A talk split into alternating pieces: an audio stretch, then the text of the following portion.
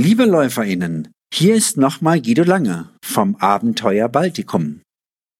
Ich habe für 2022 eine tolle Idee. Bike and Run rund um Island auf der Ringstraße Nummer 1. Zwei Personen, ein Fahrrad, 1300 Kilometer, sechs Wochen. Eine läuft, einer fährt. Und zwar nach Abstimmung. Kann jeder, jede mal den Part der oder des anderen übernehmen.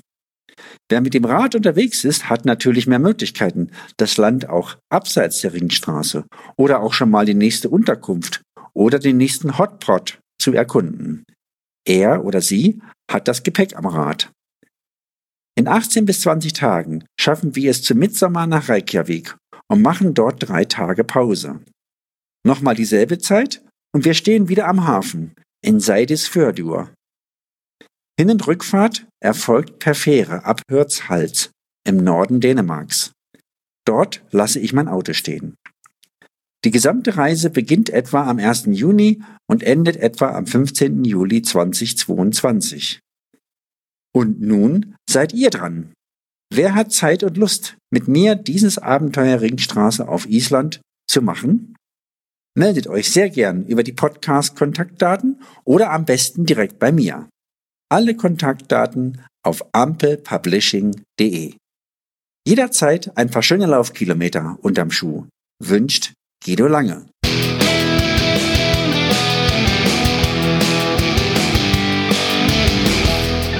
Schneckentempo. Der Laufpodcast mit Leo Läuferknie.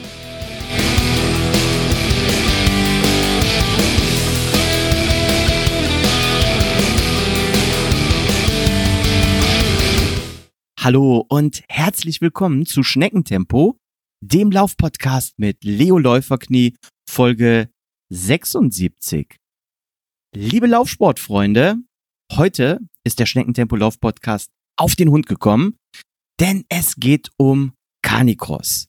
Und wir werden heute im Podcast einmal beleuchten, was Canicross überhaupt ist und worauf man als Einsteiger achten sollte.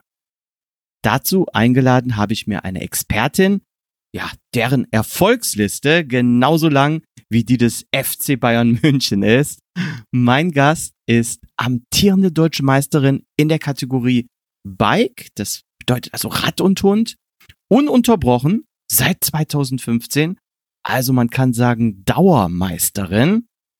Dann ist sie amtierende deutsche Meisterin im Carnicross, auch hier ununterbrochen seit 2015 deutsche Serienmeisterin. In der Kategorie Bike ist sie amtierende IFSS Weltmeisterin. Im Canicross wurde sie 2017 ICF Europameisterin und in Polen 2017 IFSS Weltmeisterin im Canicross. Und ja, dazu kommen noch zahlreiche Vize-Europameistertitel die jetzt alle aufzuzählen, den Rahmen der heutigen ähm, Episode sprengen würde. Hier ist die Steffi Graf des Carnicross. Herzlich willkommen, Jule Prinz. Hallo Holger, vielen Dank. Ich freue mich dabei zu sein und vor allem vielen Dank für diese tolle ähm, und ehrenhafte Anmoderation. Fühle mich geehrt.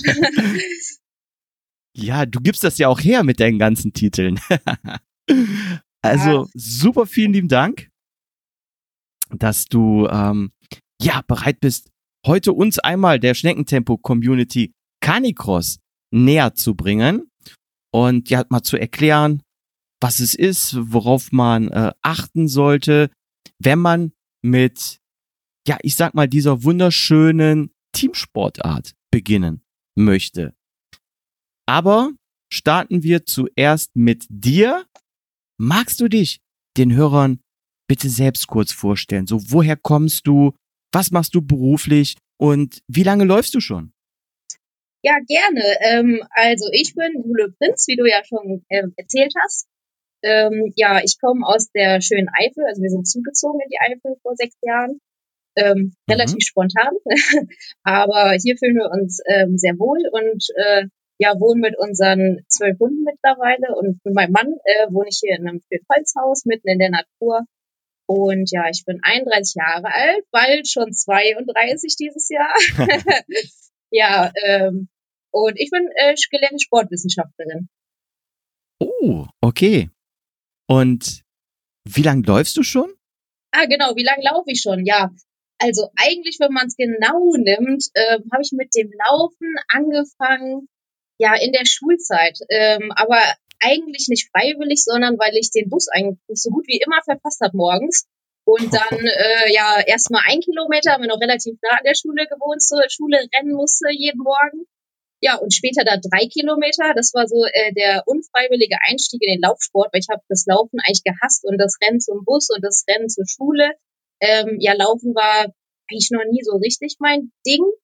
Ähm, mhm. Das war auch nach der Schule. Erstmal habe ich das beiseite gelegt, weil ich habe eigentlich immer Teamsportarten gemacht, wie Volleyball, Fußball, ähm, Reiten später. Ich habe echt alles ausprobiert, Klettern, alles, was es so gibt. Auf dem Wasser war ich auch im Kajak und ja, all so eine Sachen. Ähm, eher nicht das Laufen, das kam erst wieder später. Ähm, und zwar, als mhm. ich dann an der Deutschen Sporthochschule Köln angefangen habe zu studieren. Ähm, da musste mhm. ich dann wieder laufen, ja. Und dann, ähm, da habe ich auch mit Triathlon angefangen in der Zeit, äh, ja so quasi im Erwachsenenalter. Und ja, da musste ich dann natürlich auch Zeiten abliefern und da habe ich wieder mhm. angefangen, auf Läufe zu gehen, beziehungsweise eigentlich das, ähm, ja, so das erste Mal so richtig, weil ich auch für bestimmte Prüfungen dann Laufergebnisse von Laufwettkämpfen brauchte.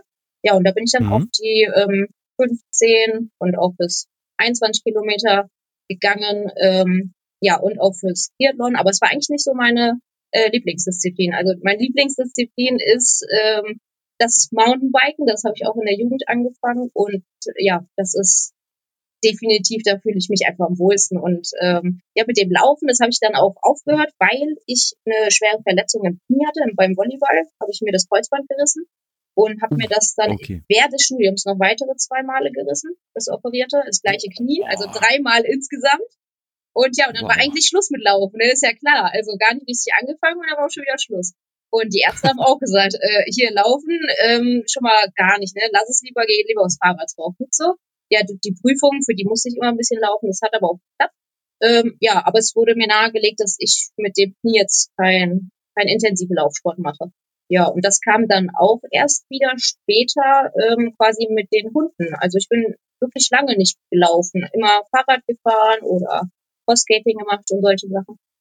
Ja, und dann, ähm, weiß gar nicht, war mit Schoko, als wir Schoko dann bekamen, unseren Laufhund. Und ja, ich mhm. hab irgendwie ähm, mit dem Fahrradfahren haben wir zwischendurch auch aufgehört und dann bin ich die zur Probe mal gelaufen. Das hat so Spaß gemacht mit Hund zusammen.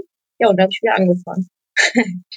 so, das ist wow. war sozusagen der Werdegang, wow. wie ich irgendwie dann auch zum Carnicross letztendlich kam. Da muss ich jetzt mal ähm, ganz vorne anfangen. Zuerst mal Uni Köln.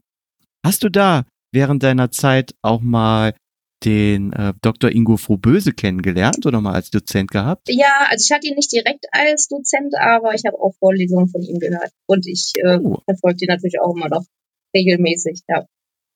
Sehr interessant. Der ist ja auch noch auf meiner Wunschgästeliste. Oh ja, das Podcast. kann ich verstehen. Das werde ich mir auch anhören, definitiv. Ah, interessant, interessant. Und ähm, wie, wie bist du denn überhaupt auf die Hunde gekommen? Ja, Hast du immer schon Hunde gehabt? Nee, gar nicht. Ich ähm, bin total der Tiermensch schon immer gewesen. Ich glaube, ich kam auf die Geburt, äh, auf die Welt und ähm, war schon direkt äh, tierlieb, so ungefähr. Ähm, seitdem ich mich erinnern kann, wollte ich immer irgendwie Kaninchen, Hund, Katze, irgendwas haben. Durfte aber nie, mhm. weil wir immer in einer Wohnung gewohnt haben. Und meine Mutter ist mhm. da auch zum Glück, bin ich im Nachhinein völlig super. Also dass sie mir das immer verboten hat, dass ich ähm, ja nicht in einem Stall, in einer Wohnung irgendwie ein Tier halte oder ein Hund. Das gehört halt auch nicht in irgendwie die Stadt. Ne? Ein Hund gehört, ähm, dafür braucht er Zeit und Platz und Haus am besten. Mhm. Und das war auch gut so im Nachhinein.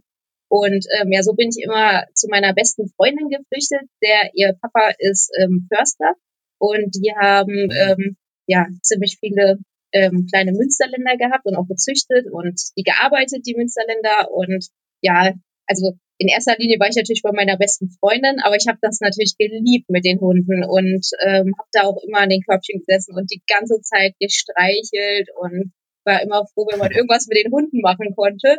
Ähm, ja, also und da bin ich auch viel aufgewachsen. Also da habe ich so den ersten intensiven Hundekontakt gehabt, aber war auch immer, wenn ich irgendwo bei Freunden zu Freunden konnte, die Hunde hatten, da war ich immer sofort am Start und habe da wirklich lange gebettelt und ja, meine Mutter ist hart geblieben. Und so kam es Mhm. halt erst im Erwachsenenalter, da war irgendwie klar, wenn ich erwachsen bin und selber entscheiden kann und die Möglichkeit besteht, ähm, berufstechnisch und wohnungstechnisch, dann möchte ich unbedingt einen Hund haben. Ja, und Mhm. äh, ich habe ja einen Marc kennengelernt vor elf Jahren und der hatte auch noch einen Hund, das war natürlich, Ah, ähm, der hatte schon einen. ja, das war sein Glück. Nein, Quatsch, nicht sein Glück, aber es war natürlich sehr sympathisch, dass er einen Hund hat. Ähm, aber ein Labrador, also der, hat dann auch, der war auch schon alt. Mhm. Und äh, Mhm. ja, der, der ist dann auch mit ähm, Marc zusammen in meine 35 Quadratmeter Kölner ähm, Studentenbude gezogen. Ja, aber der Hund war Wow. ziemlich cool. Also der hat das super mitgemacht. Der war halt, wie gesagt, schon alt, ne? Und wir sind dann immer Mhm. Wochenends irgendwie schön weit raus, also meistens äh, zurück in die Heimat zum Wandern gefahren und unter der Woche musste der Hund sich irgendwie mit der Hundewiese in Köln äh, begnügen. Das, ja, das war nicht so optimal und es war klar, wenn der irgendwie mal stirbt oder ja, der war ja dann schon zwölf, ähm, Mhm. ja, war klar, ne, dass der nicht mehr so lange lebt wahrscheinlich. Und dann habe ich den Marc gefragt, was er davon hält, wenn wir danach noch einen Hund holen. Und Marc war völlig gegen einen Hund. Der hatte sein Leben lang Hunde. Echt? Ja, und der liebt Hunde und er lieb, liebte auch seinen Lino. Der war nämlich sein Sportpartner. Der kam immer mit zum Laufen, aber frei. Ne? Also nicht eingespannt, sondern Mhm. immer frei mit ihm zum Training. Und ähm, der Marc hat gesagt, ich, du bist mal so abhängig mit einem Hund. Ähm, ich möchte Ja, keinen okay. Hund mehr. Ich möchte endlich, in der Zeit sind wir auch äh, Mountainbike-Rennen gefahren und viele Etappenrennen, auch im Ausland. Und man musste immer den Hund irgendwo, also was immer ging, weil Marcs Eltern, das war so der Hund von Marcs Eltern und Marc zusammen, konnte man den Hund immer äh, zu den Eltern bringen, aber man ist trotzdem irgendwie immer abhängig und nicht so frei wie ohne Hund. Und dann wollte er keinen mehr. Ja, und dann habe ich ihn so lange genervt, äh, bis Hm. er gesagt hat, okay, aber er hatte äh, irgendwie so komische Bedingungen und Vorstellungen vom Hund und dann, ähm, also ich, ich weiß jetzt nicht, ob du das kennst, aber er sagte zu mir, ja, also wenn ein Hund, dann möchte ich so einen Fraggle-Hund. Äh, kennst du Fraggles? Nee, die. Echt nicht? Ich auch nicht. Nee, das. Ich kannte das auch nicht, weil das ist, Marc ist ja schon ein bisschen älter, der ist 47 und der kommt einfach aus einer anderen Generation, da ist das wohl über Fernsehen gelaufen. Das ist so ein ganz wuscheliger, lustiger Hund. Also musst du mal googeln. Ähm, sieht auf jeden Ah. Fall lustig aus. Sieht aus wie mein Kalle. Und so kam ich an den Kalle, ähm, meinen ersten Hund. Okay. Ja, Okay. Habe ich Fraggles, haben wir dann gegoogelt und geguckt und dann äh, haben wir so ein bisschen Hu- Hunderassen studiert, weil klar war kein Lappi mehr. Wollten irgendwie was noch ein bisschen aktiveres, ne, wo man dann auch richtig auf dem Bike äh, Gas geben kann. Und dann kamen wir auf den ungarischen Drahthaar. Das ist die drahthaarige Variante von dem Magia Bissler Kurzhaar, der gerade so ein Modehund ist. Ähm, den kennst du bestimmt. So ein beiger, sportlicher Typ Hund. Mhm. Und das ist mhm. halt die Rauhaar-Variante. Und ja, da ich ja auch schon mal davon geträumt habe, irgendwie den Jagdschein zu machen und wir noch ähm, den Hund als Therapiehund gerne her haben wollten, ähm, ja, fürs Altenheim hat sich die Rasse angeboten und wir haben auch einen bekommen. Ja, und das war mein erster Hund, der Kalle. Und so kam ich quasi zum Hund vor Okay. sechseinhalb Jahren. Wow. Ja, ich habe jetzt mal gerade äh, parallel gegoogelt. Äh, klar kenne ich die alte Kinderserie, die Fraggles, Ja, aber ich wusste nicht, dass es da auch eine, eine dass eine Hundeart ja. danach benannt ist. Das wusste ich nicht. Ach so, nee, ich glaube nicht Hundeart. Ich glaube, der Hund heißt hat irgendeinen Namen. Ich habe es schon wieder vergessen, weil ich kannte das auch nicht. Aber der, da spielt auf Ah. jeden Fall irgendwie so ein Hund mit. Ja, ja, so, Und der sieht so ein aus- Zottel. Äh, Ja, genau, der Zottel. Und den Zottel habe ich ja hier zu Hause, den Zottelkalle. ja. So, so war das. Hat er dann auch nicht Nein gesagt und dann ne, kam auch schon sein Hund, weil es ja ein bisschen zu langweilig war, mir immer nur zuzugucken und so. So hat sich das dann äh, ja in sechs Jahren auf zwölf Hunde äh, summiert. Zwölf. Ja. Wahnsinn, Wahnsinn. Und welche ähm, Hunderassen habt ihr unter den zwölf? Ja, wir haben die zwei Whistlers, also Magia Whistler Drahthaar. Das ist der Rüdi Mhm. und die Hündin, mit denen wir sozusagen, also mein erster Hund und Marks ähm, ja auch erster eigener nach den Eltern. Ne, so. Das Mhm. waren die zwei, mit denen wir auch ähm, ja haben eigentlich nicht geplant, noch mehr zu haben. Das war schon so das Maximalste. Und dann kamen ja ähm, quasi unfreiwillig, das war ein riesengroßer Zufall, dann kam ja die Schoko als European Hound, also wirklich ähm, Schlittenhunderasse dazu. Und ähm, dann kam auch, also die war auch schon viereinhalb, ne? Die haben wir übernommen dann ähm, Freund. Ähm, und dann gleichjährig auch die Lisa als ähm, gleiche Rasse, also European Hound wieder. Und mit denen haben wir dann auch äh, gezüchtet mit der Schoko und haben dann auch äh, Welpen behalten. Deswegen haben wir jetzt äh, auch mittlerweile so viele. Und das sind auch alles European Hounds, Nuts und Pisty. Und Pace haben wir noch dazu geholt aus dem Ausland, Flotty und ähm, haben wir noch Flotty ist auch ein European Hound. Dann haben wir Pringles aus Tschechien geholt. Das ist ein Greystar. Auch Schlittenhunderasse, aber für die äh, wow. Kurzdistanz. Also da fehlt der Alaskan mhm. Husky drin. Ansonsten gleiche Mischung. Und noch Turbo. Und Coach ist die jüngste, ähm, auch European Hound. Ähm, das ist quasi die Tochter von Pistol und unserer Lisa, also unsere Pistol und unserer Lisa. Und die Schoko ist die Oma, also quasi die dritte Generation. Ähm, ja, von wow. unserer Schoki. Und dann haben wir die Nelly. Das ist die Schwester von der Schoko. Die haben wir von einem Bekannten, ja, ungeplant übernommen jetzt letztes Jahr. Ähm, ja, die kam jetzt dazu, die ist schon, ist ja auch schon zehn Jahre alt und die mhm. wollten wir eigentlich vermitteln oder sollten wir vermitteln, haben, war aber schwierig, weil sie schon so alt ist und dann haben wir gesagt, dann bleibt sie jetzt bei uns, sie versteht sich mit allen so super, ist auch eine ganz süße Maus. Sieht aus wie ein Husky, weil sonst haben wir nur so Schlappohren, die European Hounds haben halt Schlappohren und sehen aus wie so typische Jagdhunde oft. Und die mhm. Nelly, die sieht, da ist so der Husky durchgeschlagen, ist der einzige Stehohr jetzt bei uns und auch eine ganz süße. Ja, das sind das sind alle. Also quasi zwei Magierbissler Drahthaar, ein Greystar und ähm, ja neun äh, European Hound. Das ist wow. alles. Und noch ein paar, wir haben ja noch Kaninchen und Enten und Hühner und so. Also, äh, ja. Einen kleinen Zoo. Genau, wir haben einen kleinen Bauernhof zu Hause. ja. Wenn ich jetzt nochmal an die Anmoderation denke und die ganzen Titel, die ich eben aufgezählt habe und jetzt speziell Weltmeister, Europameistertitel, Hast du diese Titel denn immer mit dem gleichen Hund geholt oder mit unterschiedlichen Hunden? Ähm, ja, also am Anfang ähm, hatten wir, wie gesagt, lange erstmal nur diese zwei Hounds, mit denen wir ähm, auf die Rennen gegangen sind. Die Lisa mhm. und die Schoko. Und mit denen habe ich auch die meisten Titel geholt. Äh, vor allem mit der Schoko. Das ist, also die ist wahnsinnig, wie lang die und wie gut die gerannt ist und immer noch rennt. Auch jetzt mit zehn Jahren noch ähm, hätte ich, glaube ich, wenn man mich vorher gefragt hätte, auch nie im Leben gedacht, dass man, sag ich mal, mit einem siebeneinhalbjährigen Hund irgendwie noch einen Weltmeistertitel zum Beispiel holt. Das am Bike, wo du ja auch Geschwindigkeit brauchst. Und das hat die ja noch mit so einem hohen Alter abgeliefert. Und ja, mit der habe ich ähm, eigentlich von den Titeln her ist die Lisa erfolgreicher, muss ich sagen, mit der ich gelaufen bin. Das ist ja mhm. eigentlich, ich sag mal jetzt Marks Hund. Wir haben eigentlich nicht so richtig, ne, dass wir das trennen, sind ja alles unsere Hunde. Aber es ist einfach ja. so, dass du der Markt mit bestimmten Hunden ein besseres Team abgibt und ich mit bestimmten Hunden. Das ist einfach so, ne? Von den Hunden mhm. ja auch her. Und deswegen sage ich jetzt einfach mal Marx Lisa. Mit der durfte ich ja auch laufen und mit der habe ich eigentlich ähm, ja die wertvolleren Titel geholt, weil mit der habe ich ja zum Beispiel Weltmeister, Europameister und Deutscher Meister und sowas geholt. Und mit Schoko, die war immer nur Vize am Bike ähm, beim Europameister, also bei den Europameisterschaften habe aber auch den Weltmeistertitel, aber nie den Europameistertitel geholt. Da bin ich einmal, ich glaube, zwei Sekunden oder so dran vorbeigeschraubt und die anderen Male auch total knapp. Ja, mit der hatte ich, also eigentlich ist das für mich der tausendmal bessere oder was heißt bessere? Ähm, ja, das ist wirklich so ein bisschen Ausnahmehund. Und die Lisa ist ein super Hund. Ähm, aber ich würde jetzt nicht sagen, so der absolute Ausnahmehund wie Schoko, ne? Aber mit Schoko hatte ich so mhm. viel Pech, ähm, dass ich so knapp immer dran vorbeigerutscht bin. Äh, ja, deswegen, die hat eigentlich äh, ja fast ja weniger Titel, aber mit der habe ich trotzdem mehr erreicht. Ich habe ja auch viel mehr erste Plätze irgendwie so allgemein mit der erreicht. Also das ähm, mhm. mit Schoko finde ich habe ich so die größten Titel eigentlich geholt und mit Lisa, das war aber auch eher, weil Marc mich dann auch gelassen hat, weil eigentlich ist ja sein und, und er hätte ja auch starten können, aber er hat dann gesagt, nee, du hast mehr Chancen und dann habe ich auch mit Lisa am, ähm, im Carnicross die Titel holen ähm, dürfen, wofür ich sehr dankbar bin, weil das war eigentlich eher gar nicht so ähm, geplant. Das war mehr ja, hat man so es, ja.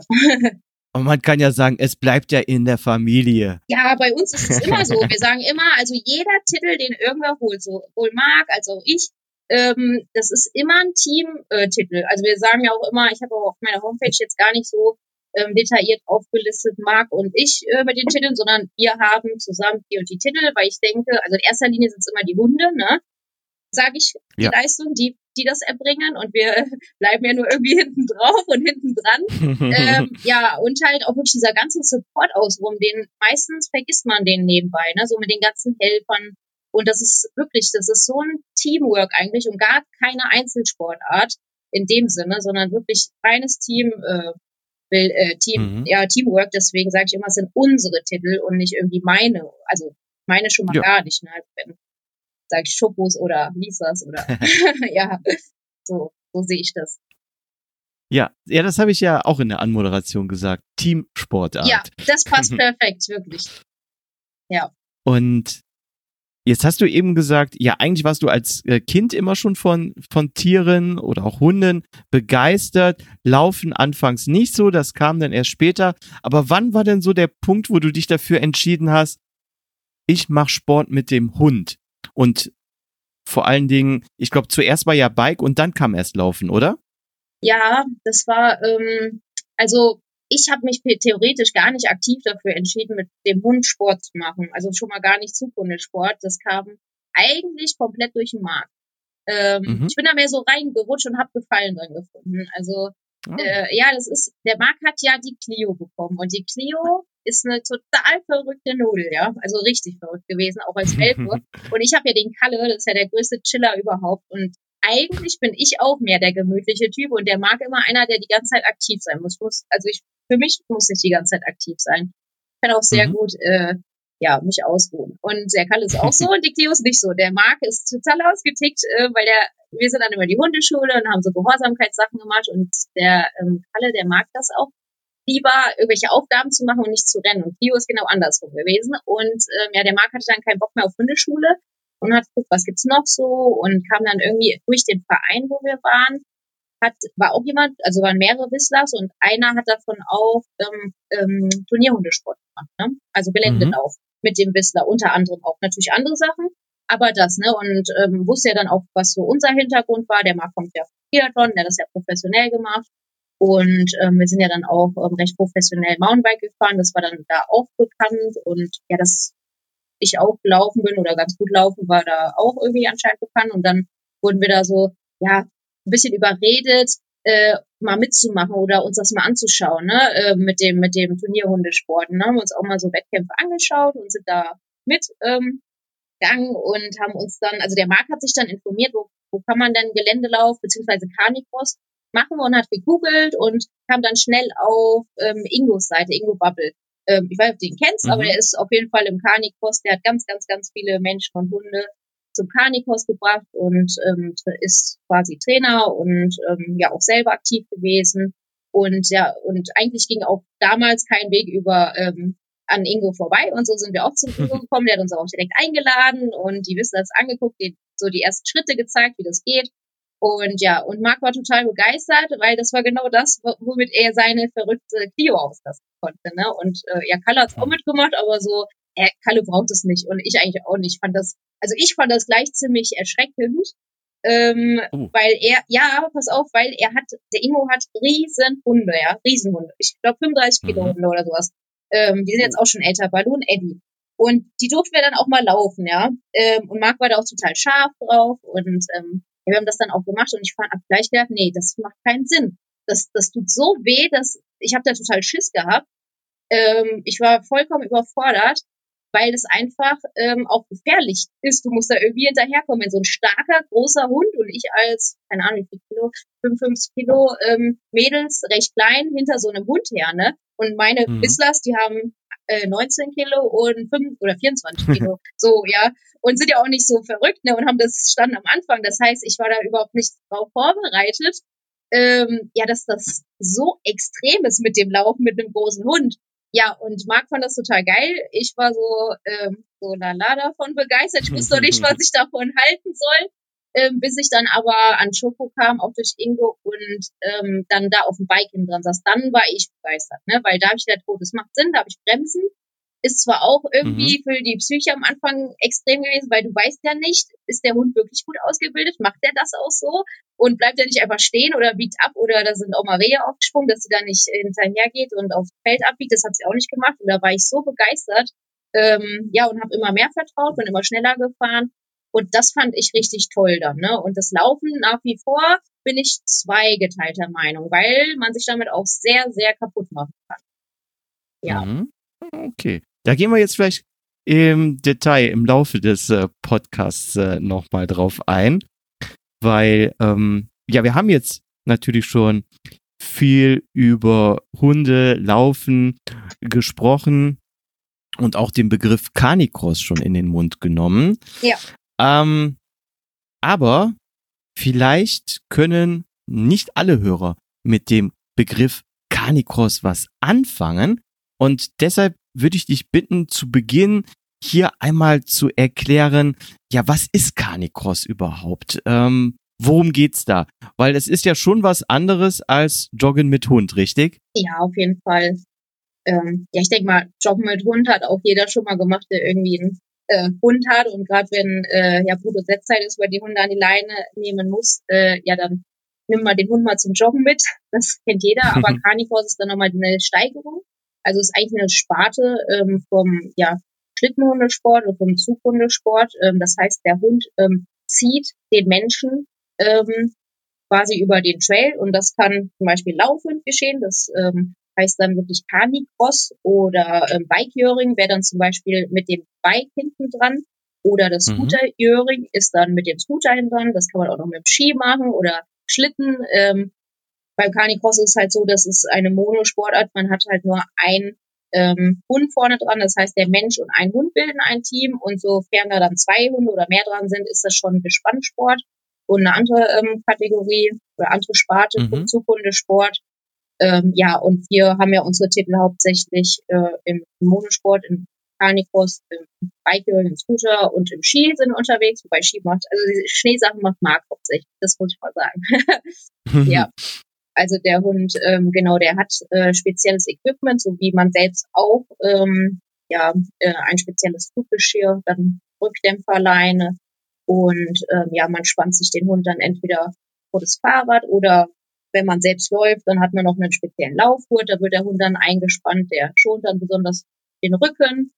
Der ist ähm, so konzipiert, äh, dass man dann gut hinter dem Hund herlaufen kann. Ja, und der Hund äh, läuft halt vorne weg im Abstand von zwei Meter bis zwei Meter siebzig ungefähr, dann am Bike ist ein bisschen länger. Ähm, ja, und der muss dann so gut ausgebildet sein, dass der dann tatsächlich äh, vorne selbst agiert, auf Kommando von hinten.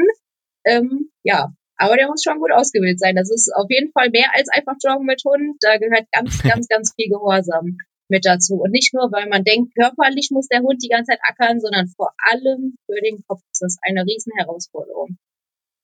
Also Mhm. für den Hund. Sagst, ja, sagst du denn, dass, ich sag mal, dieser erste Schritt, Joggen mit Hund, also ähm, mit mir als Läufer oder neben mir äh, beim Joggen herzulaufen, ohne jetzt alle fünf Meter stehen zu bleiben und das Bein zu heben, ist das schon so eine Grundvoraussetzung, um mit Canicross zu beginnen? Oder ist das vielleicht äh, zwingend nicht notwendig, dass der Hund, ja, ich sag mal, diese, diese Grundlage schon beherrschen muss und ähm, ich kann gleich mit äh, Canicross beginnen, anstelle diesen Umweg übers Joggen erstmal. Ja, es kommt auf den Hund drauf an, würde ich sagen, wie man beginnt. Es gibt einfach Hunde, die haben das im Blut, ist wirklich so. Und die kann man Mhm. einspannen, die wissen, worum es geht. Und dann muss man nur so ein paar ähm, Feinheiten äh, dran schleifen. Aber es gibt auch die meisten Hunde eher, die dann so quer einsteigen, mit denen man vorher mal gejoggt ist. Also da ist es wirklich so, ähm, dass ein Grundgehorsam schon Voraussetzung ist und das so ein bisschen im Alltag anfängt, ne? dass der Hund auch mal gelernt hat, vorher nicht zu jedem Hund zu rennen und eben nicht überall dran zu schnüffeln. Oder wenn ich halt sage, nein, jetzt nicht weiter, dann dass er da drauf hört. Ähm, das ist äh, eben ja Grundvoraussetzung, aber ist, ist es nicht zwingend notwendig, dass man diesen Schritt erstmal übers Joggen mit Hund geht. Also man kann theoretisch Mhm. schon ähm, den Hund, äh, wenn der denn gesund ist, lauffreudig ist ähm, und man das richtige Equipment hat, ne, kann man dann schon äh, auch direkt einspannen und mit ganz kleinen Schritten anfangen. Also man fängt nie äh, direkt an, dass man den Hund, äh, ja, wenn er es noch nie gemacht hat, direkt auf fünf Kilometer oder noch mehr einspannt, sondern äh, Mhm. man testet es mal an, ne? Und dann ähm, ja arbeitet man sich weiter, je nachdem, wie der, was der Hund hergibt. Wenn man merkt, der kann einfach die Konzentration nicht aufrechterhalten, ähm, weil er halt zum Beispiel nur Joggen mit mir kennt und da darf er auch markieren und solche Geschichten, dann muss man das natürlich ähm, auch wieder rauskriegen. Aber ähm, es ist eigentlich so, dass die Hunde sehr intelligent sind und ähm, das sehr gut unterscheiden können, wenn ich das klar signalisiere oder mit klaren Ritualen verbinde, zum Beispiel beim Joggen, Halsband, Leine, Kurzleine, ähm, darf der Mhm. Hund zum Beispiel markieren oder auch mal, weiß nicht, vor mir, hinter mir laufen und so weiter. Ähm, Auch mal schnuppern und beim Canicross ist dann so, dann mache ich dann das Langgeschirr, kommt auf den Hund, äh, dann ist da die spezielle Leine, das spezielle Ritual, auf wie ich den Hund starte. Es sind ganz viele Sachen, ähm, ja, die der Hund sich merkt und weiß, hier darf ich jetzt, mal habe ich eine Aufgabe, eine richtige Aufgabe, muss ziehen und darf eben nicht schnüffeln und äh, in der Gegend rumschauen, sondern konzentriert arbeiten. Ähm, das ist, weil ähm, wir gehen ja auch mit den Hunden joggen, da sind die frei, ne? also im Mhm, Freilauf mhm. und da dürfen die auch markieren. Ähm, Schnüffel, die dürfen dann natürlich nicht einfach zum anderen Hund rennen oder so, dann nehme ich die ran, aber ähm, die dürfen da viel mehr, als wenn die eingespannt sind. Das wissen die sowas von genau. Wenn das Langgeschirr rauskommt, geht's ab, dann schreien die zum Beispiel auch beim Joggen schreien die überhaupt nicht. Wenn ich die zum Joggen mitnehme und die sehen, oh, die Alte hat kein Geschirr eingepackt, ja super. äh, ja, da sind die auch viel entspannter. Ne? Und sofern ich diese Geschirre, Mhm, das ist mhm. so bei denen der Marker, Geschirre und meistens noch irgendwie Bike und manchmal sogar noch, die sind jetzt auch gerade, weil ich angefangen habe, mit der GoPro zu arbeiten, sind die sogar so ähm, intelligent, ne, dass die auf diese Geräusche, den Pieper von der GoPro, das verbinden die auch mit Training.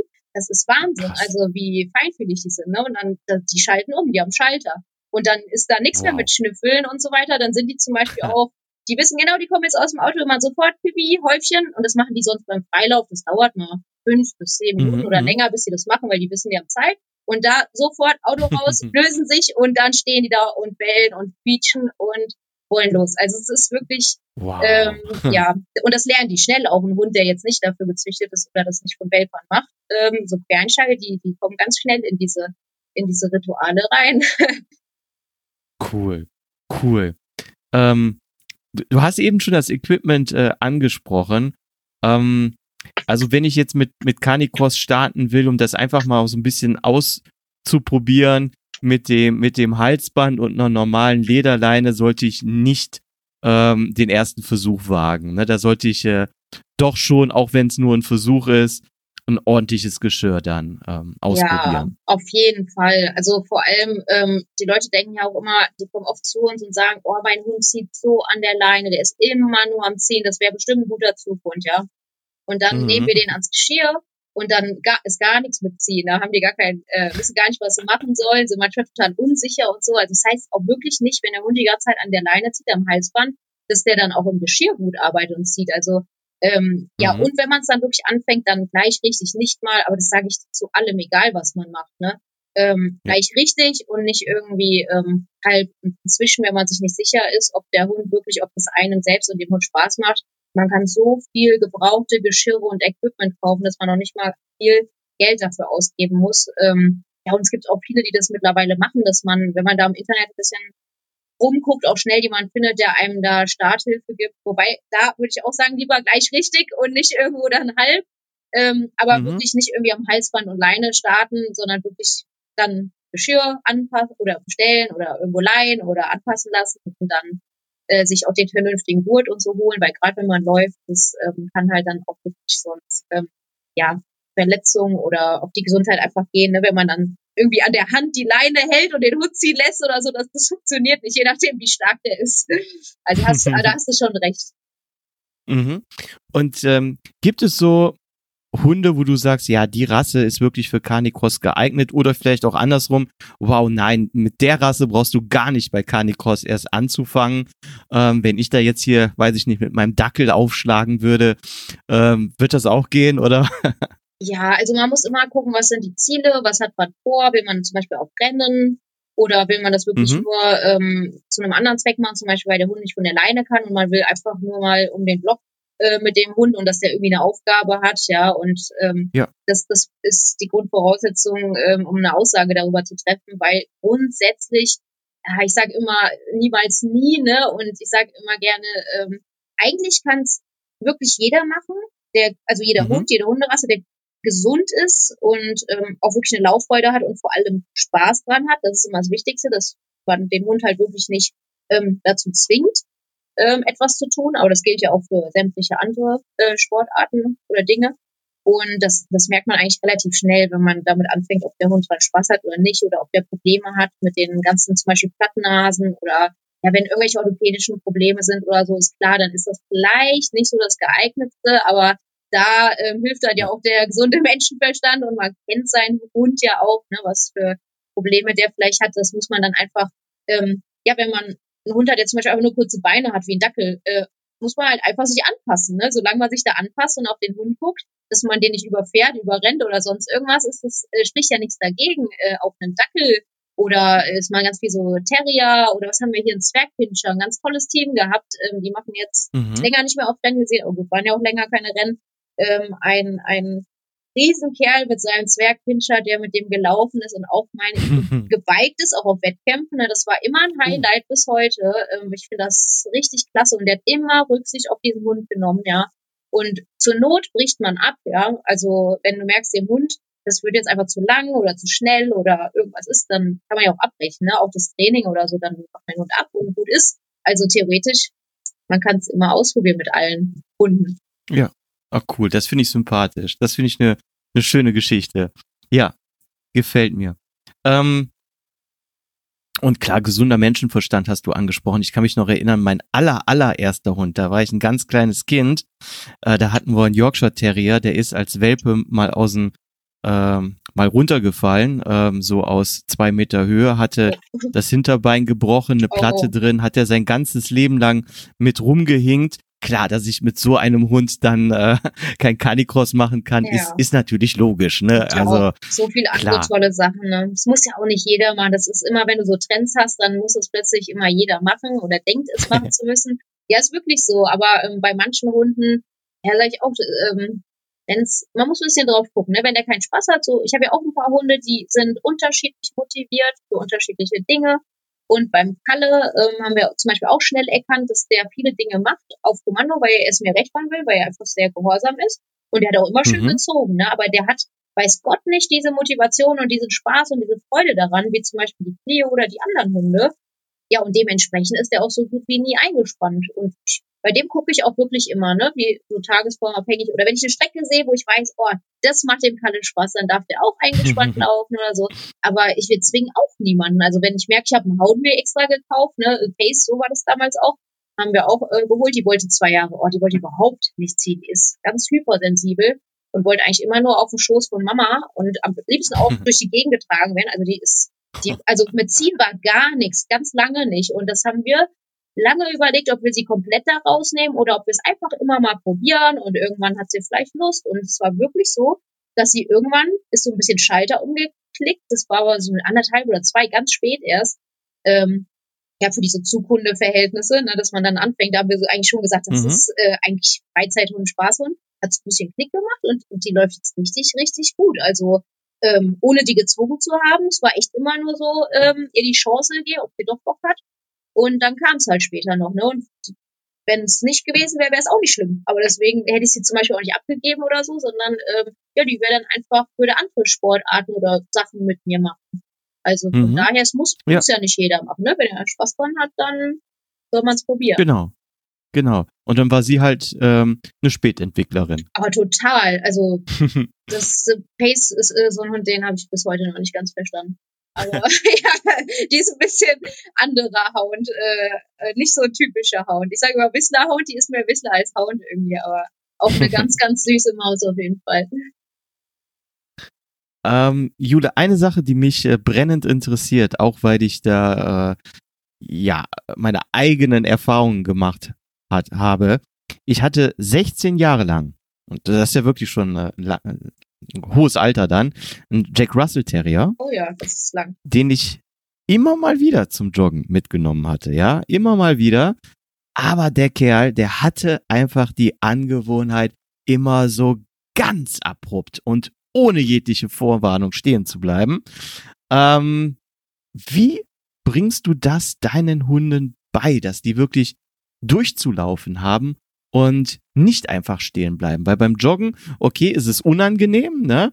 Aber ich glaube, beim Canicos kann das richtig gefährlich sein, wenn die das machen würden. Ja, das ist äh, mega gefährlich. Also das ist sowohl beim Canicos als auch dann am Bike ist natürlich äh, noch gefährlicher, bist ja noch schneller unterwegs. Das ist ein absolutes ja. No-Go, dass der Hund äh, abrupt stehen bleibt. Ähm, wobei das ja immer passieren kann. Das kann ja immer irgendwas auf den Ball springen oder wir hatten auch schon, dass so Hunde dann plötzlich reingerannt haben, die haben wir nicht gesehen. Und mhm. ja, dann stürzt man oder hat Glück, dass man sich irgendwie fangen kann, aber die Reaktionszeit ist nicht lang bei zwei Metern oder zwei Meter 50, je nachdem, was eine Leine dran hat.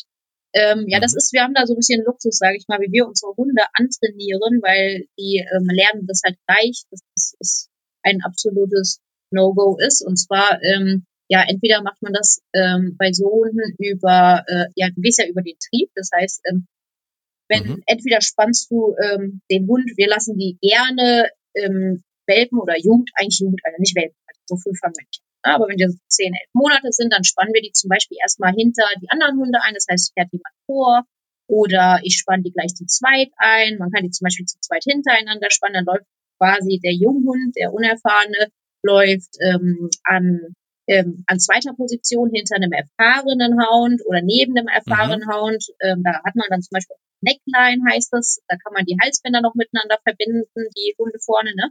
Ähm, das heißt, im Zweifelsfall, wenn der Hund wirklich auf eine Idee kommen würde zu stoppen, warum auch immer, ja, würde der erfahrene Hund den Hund sozusagen durch einen kleinen Ruck kurz mal mitziehen, beziehungsweise ähm, die orientieren sich auch sehr stark an dem anderen Hund, an dem Erfahrenen mhm. und, und ja, kommen dann gar nicht auf die Idee zu stoppen, sondern laufen dann weiter und gucken vielleicht nur darüber, was gerade so interessant ist und lernen sofort, hier, das geht nicht, ich bin eingespannt, ähm, hier gibt's kein Stehenbleiben. Ne? Und das lernen die, äh, wenn die hinter eine, äh, ich sag jetzt mal hinter mir und einem anderen Hund herlaufen, im Einzel, da kommen die gar nicht auf die Idee, weil der Trieb so stark ist, da hinterher zu wollen, ja, dass da gucken mhm. die ja mhm. nicht rechts, links oder wollen stoppen. Und deswegen, das nutzen wir halt aus, ne, dass wir die entweder ins Gespann einspannen oder, oder, aber es ist, kommt halt nicht zu diesen Situationen.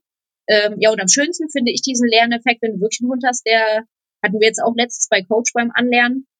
Da ist auch, da hatte ich ähm, sehr viele Hasen auf der Strecke und die sind auch eigentlich so knapp neben Coach dann aufgesprungen, der erste. Und Coach wollte da tatsächlich nicht hinterher, aber die hat wirklich, wollte so ein bisschen stehen bleiben und gucken. Und ich hatte Schoko nebendran gespannt. Ähm, und die waren mit der Neckline verbunden und das war so toll, weil die Oma hat dann der Enkelin beigebracht über einen kleinen mhm. Impuls und Schoko ist so cool, wenn der irgendwas nicht passt, die fängt dann an zu schreien und das hat die Coach sowas von ähm, das war wie wirklich, als hätte die Oma so dieses Engelchen genommen und hätte die so angespielt, oh, hier, sowas gibt's nicht, ne, komm weiter. Und so war das. Und die Coach wieder voll in die Konzentration. Ich habe auch ein Kommando gegeben für voraus, weiter geht's.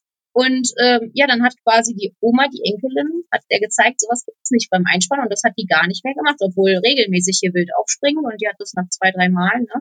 Mit dem erfahrenen Hund neben dran gelernt. Also das ist halt für uns schön. Wow. Und so würde ich das zum Beispiel auch mit einem Einsteigerhund machen. Wenn du jetzt zu mir mhm. gekommen wärst, äh, ich weiß nicht, ob der Hund noch ähm, lebt, aber der ist jetzt wahrscheinlich, wäre ja dann auch wahrscheinlich zu alt, aber wenn du gekommen wärst und das hättest, du das Problem habe ich, ne, dann würde ich das auch machen, dass der zum Beispiel, dass ich den mal fahre oder laufe hinter dir her, weil der Trieb hinterm Härchen her sehr groß ist, der Folgetrieb, den würde ich ausnutzen, ah. dass er, weißt du, dann kommt er nicht auf die Idee, ah. soll er dann stehen bleiben, der will ja hinter dir her und dann baust du das auf, dass der immer mehr Distanz halt schafft. Ne? Oder wenn er soweit wäre, würde ich den zum Beispiel ähm, hinter einen Wischel einspannen oder zusammen mit der Clio oder so, da haben wir ganz viele Ausbildungshunde, auch die andere Hunde ausbilden können, die Älteren zum Beispiel, die machen dann, haben so Aufgaben, dass sie zum Beispiel auch von ja von anderen äh, Leuten die Hunde mit ausbilden, ne? weil die anderen Leute haben ja nicht unbedingt so einen Hund zum Ausbilden, deswegen ja. Ne? Stimmt, ähm, stimmt auch. Ja, deswegen. Ja. Und da haben wir viele Möglichkeiten und das ist eine ganz, ganz tolle Sache, wenn Hunde von Hunden lernen können. Ja. Das ist interessant. Hunde von Hunden lernen. Guck mal, und ich habe mir das jetzt so vorgestellt, dass du von hinten mit so einer Angel so das Leckerli vor die Nase hältst. auch nicht schlecht. Ist aber auch nicht falsch, ne? Weil du hast jetzt einen ganz anderen äh, äh, Trieb da ausgenutzt. Du kannst ja auch mit Futter arbeiten oder mit dem Ball, ja. Du willst ein, einfach, dass der Hund, also meiner Meinung nach, wenn der Hund ja stehen bleibt oder schnüffelt oder irgendwas macht, dann ist er ja nicht in der Aufgabe.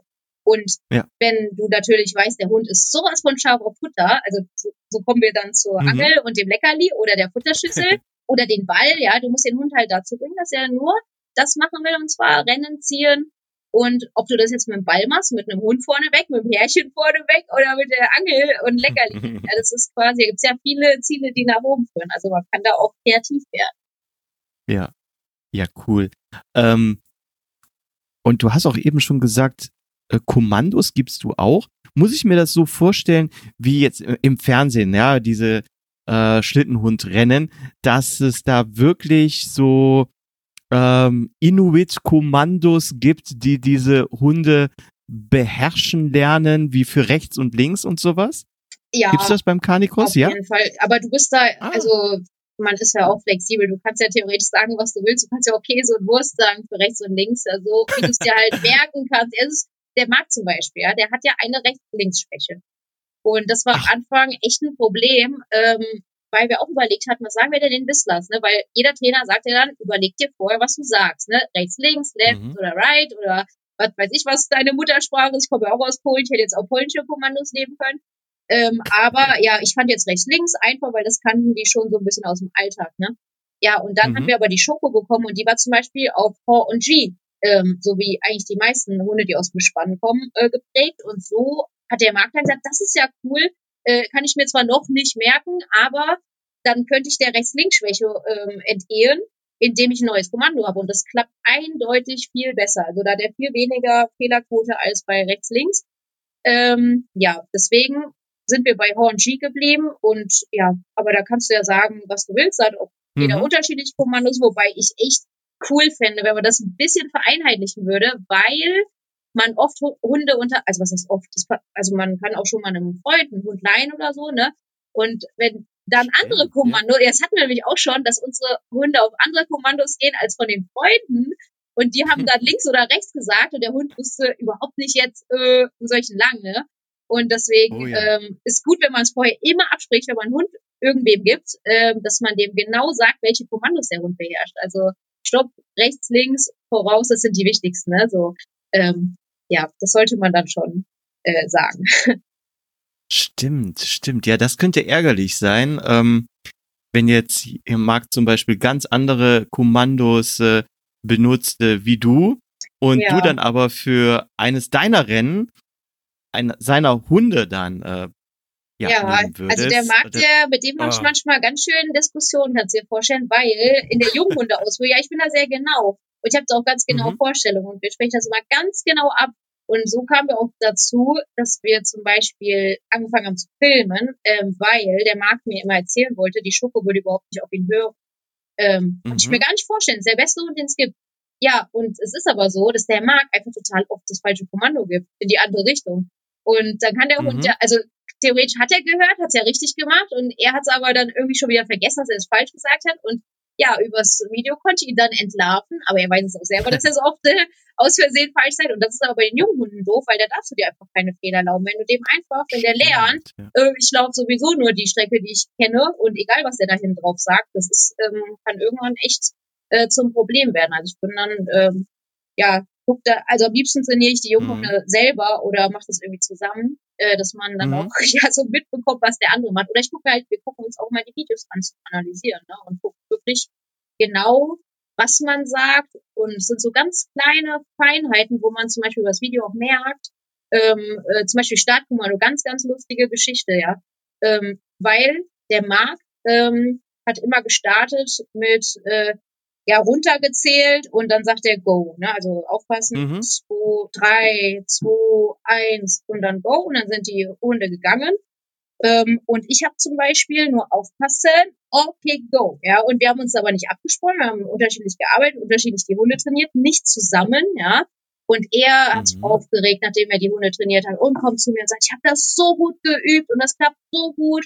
Und jetzt fangen die an mit so einem Scheiß und schon bei aufpassen und dann starten die schon und warten gar nicht, bis ich runterzähle. Ne? Und wir haben uns das nicht erklären können, weil wir haben das schön aufgebaut und auch separat aufgebaut und sowas, ne, mit dem Ball und bei den jungen Hunden schon geübt. Ja, und dann haben wir mal Mhm. Videos geguckt und ich habe die Hunde mehr trainiert.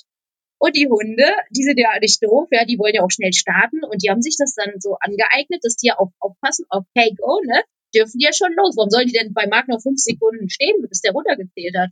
Ja, und so Mhm. haben wir da gemerkt, oh, wir müssen viel genauer arbeiten. Das heißt, wir müssen uns Mhm. wirklich, wenn du mit den gleichen Hunden trainierst, du musst genau die, also es ist schon besser, wenn du die gleichen Kommandos sagst, damit die nicht hinterher ähm, ja so wischiwaschi lernen und mal so, mal so starten. Ähm, ja, deswegen ist schon, schon wichtig, dass man wirklich auch das Startkommando gleich hat. Ähm, dann rechts, links muss natürlich gleich sein, voraus. Ne, sowas ist schon, ist schon wichtig, dass du das anpasst.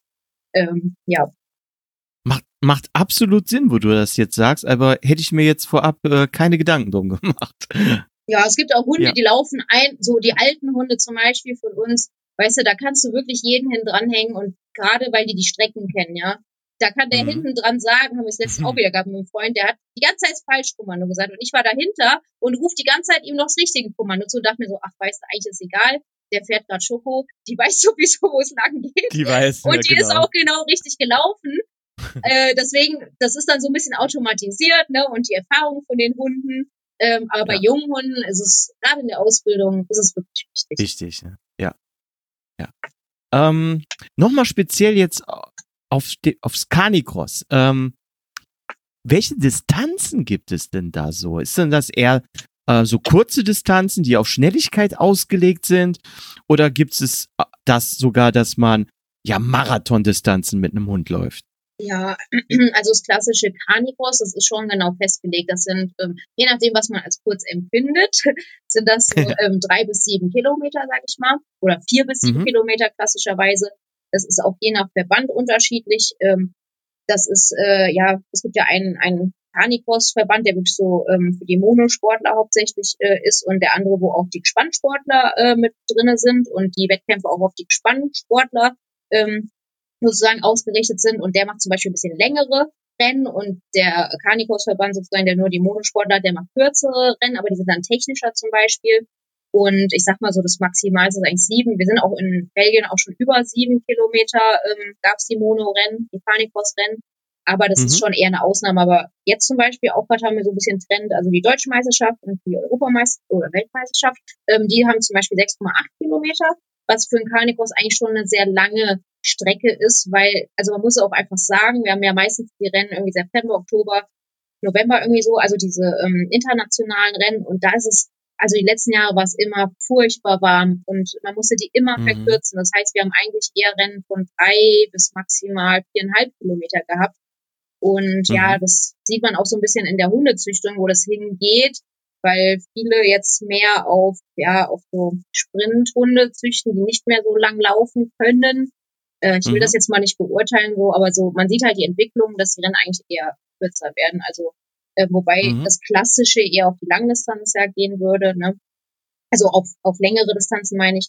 Ähm, ja, und das ist halt bei uns jetzt mit diesen 6,8 Kilometern, das ist jetzt zum Beispiel für uns ganz schön, weil wir halt auch ähm, ja eher mehr Hunde haben, ähm, die ja auch wirklich von der Mitteldistanz äh, kommen, so Schoko, Lisa, die Hunde. Und ähm, ja, die vertragen es sehr gut, länger zu laufen. Die laufen ein bisschen konstanter und äh, dafür sind für die aber so 6,8 Kilometer äh, auch kein Problem, im Gegensatz zu ähm, anderen Hunden, die wir auch haben Mhm. die wirklich nur für diesen reinen Sprint gezüchtet ist. Die sind, die, ähm, die sind sehr, die sind viel schwerer, größer, haben eine extreme Muskelmasse, sehen ganz anders aus, obwohl es eigentlich beides ein European Hound ist, ne? Aber äh, ja, unterschiedliche Gewichtungen so von dem, was man von dem Hund erwartet. Also wir haben uns quasi ausgestattet für die kurzen. Also wenn Rennen jetzt äh, Mhm. kurz gemacht wird, äh, haben wir sozusagen den passenden Hund, den wir auswählen. Und wenn die Rennen dann ein bisschen länger sind, sozusagen 6,8 Kilometer, das ist wirklich schon für Carnicross lang. Dann haben wir aber auch, stehen wir nicht ohne da, ähm, sondern haben dann auch die entsprechenden Hunde, die wir dann wählen. Also wir wählen wirklich dann, wir haben wirklich so, deswegen haben wir auch übrigens so viele Hunde. Das ist ja nicht von ungefähr, ne? Sondern Mhm. ähm, weil wir viele Disziplinen machen, weil wir auch bei beiden Verbänden starten und halt eben auch ähm, Hunde haben wollen, die auf längere Distanz gehen, aber auch Hunde, wo ich weiß, oh ja, die sind so richtig für die, für die kurze Distanz. Ähm, was das wollten wir auch mal ausprobieren, haben uns da auch aus Tschechien äh, dann Hunde geholt, auch hier in Grace das erste Mal.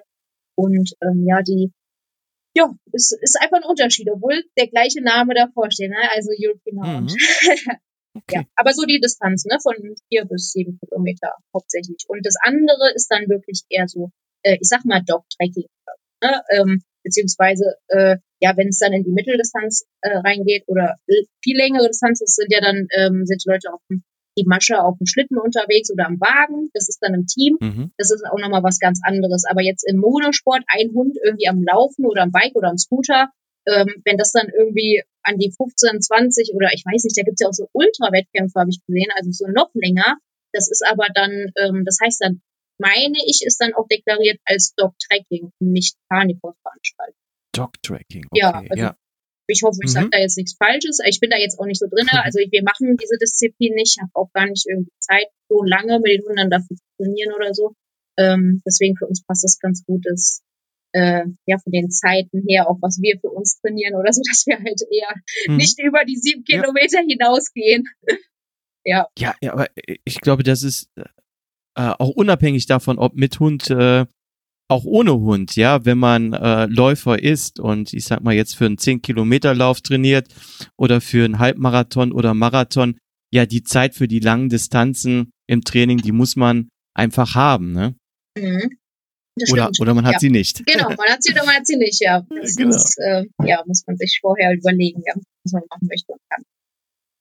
Ja. Ähm, wie, wie läuft es denn generell bei Wettkämpfen? Gibt es, gibt es da so spezielle Regularien oder Anforderungen, sag mal so an das Verhalten des Hundes zum zum Beispiel so, sobald er mal aggressiv einen anderen Hund von so schräg von der Seite anbellt oder sogar mal so zu schnappen versucht, gleich disqualifiziert? Oder, oder gibt es zum Beispiel sowas wie einen Schiedsrichter beim Carnicross gar nicht? Doch, total. Das ist auch also wirklich sehr, sehr streng und ist auch gut so. Ähm, in mhm. erster Linie fängt das damit an, dass du nicht einfach auf so ein Rennen gehen kannst beim Carnicross. Also es gibt zwar inzwischen auch so Gaststarterklassen, aber eigentlich musst du dir eine Lizenz erwerben, musst ein Better Mushing Seminar machen und ähm, da, da wird auch der Hund geprüft. Also das ist auch so ein bisschen, dass man schaut, ist der Hund denn dafür ähm, sozial genug. Ähm, da werden so Grundvoraussetzungen vermittelt, sowohl theoretisch als auch praktisch, dass du an Rennen teilnehmen kannst.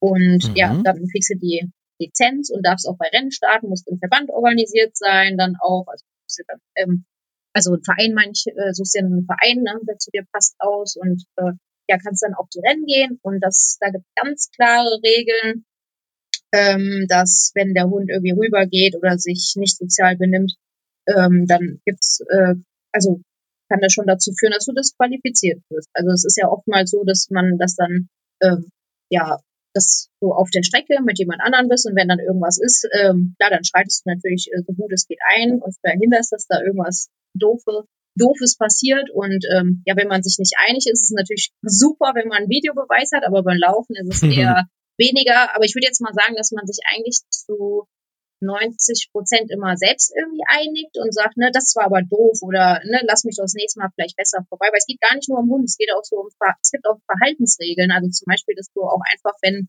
jemand Schnelleres von hinten kommt, dass du dann nicht versuchst, den irgendwie zu blockieren oder so. Ne? Also es ist ja nicht nur, oh, ja, ja ähm, gibt ganz ja. viel, was man beachten muss. Und das ist alles ähm, festgelegt, äh, ja, in, in Regeln und die kann man auch durchlesen. Die sollte man auch durchlesen, wie bei jeder anderen Sportart, wenn man auf Wettkämpfe geht, ja, dass man dann hinterher nicht sagt, ja, das wusste ich aber nicht, dass mein Hund jetzt nicht auf einen anderen Hund gehen darf oder so.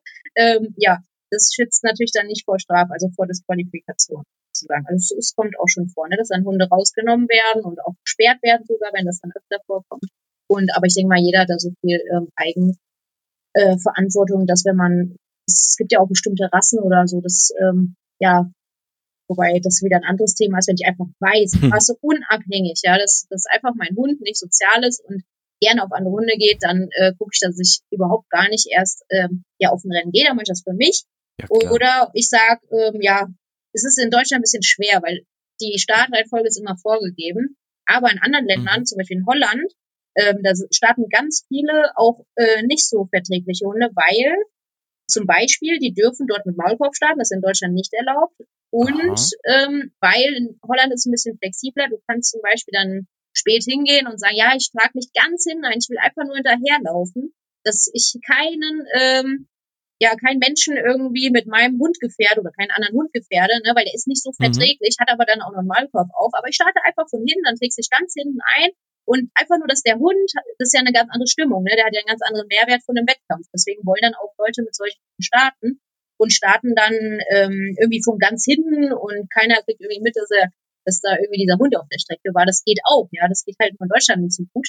Ähm, ja, und man hat halt diese Selbstverantwortung, dass man die Hunde wirklich sehr, sehr gut ausbildet, dass sowas halt auch nicht passiert. Ja, und wenn es dann äh, passiert, dann muss man halt dementsprechend handeln ne? und ähm, fair sein, hingehen, klar.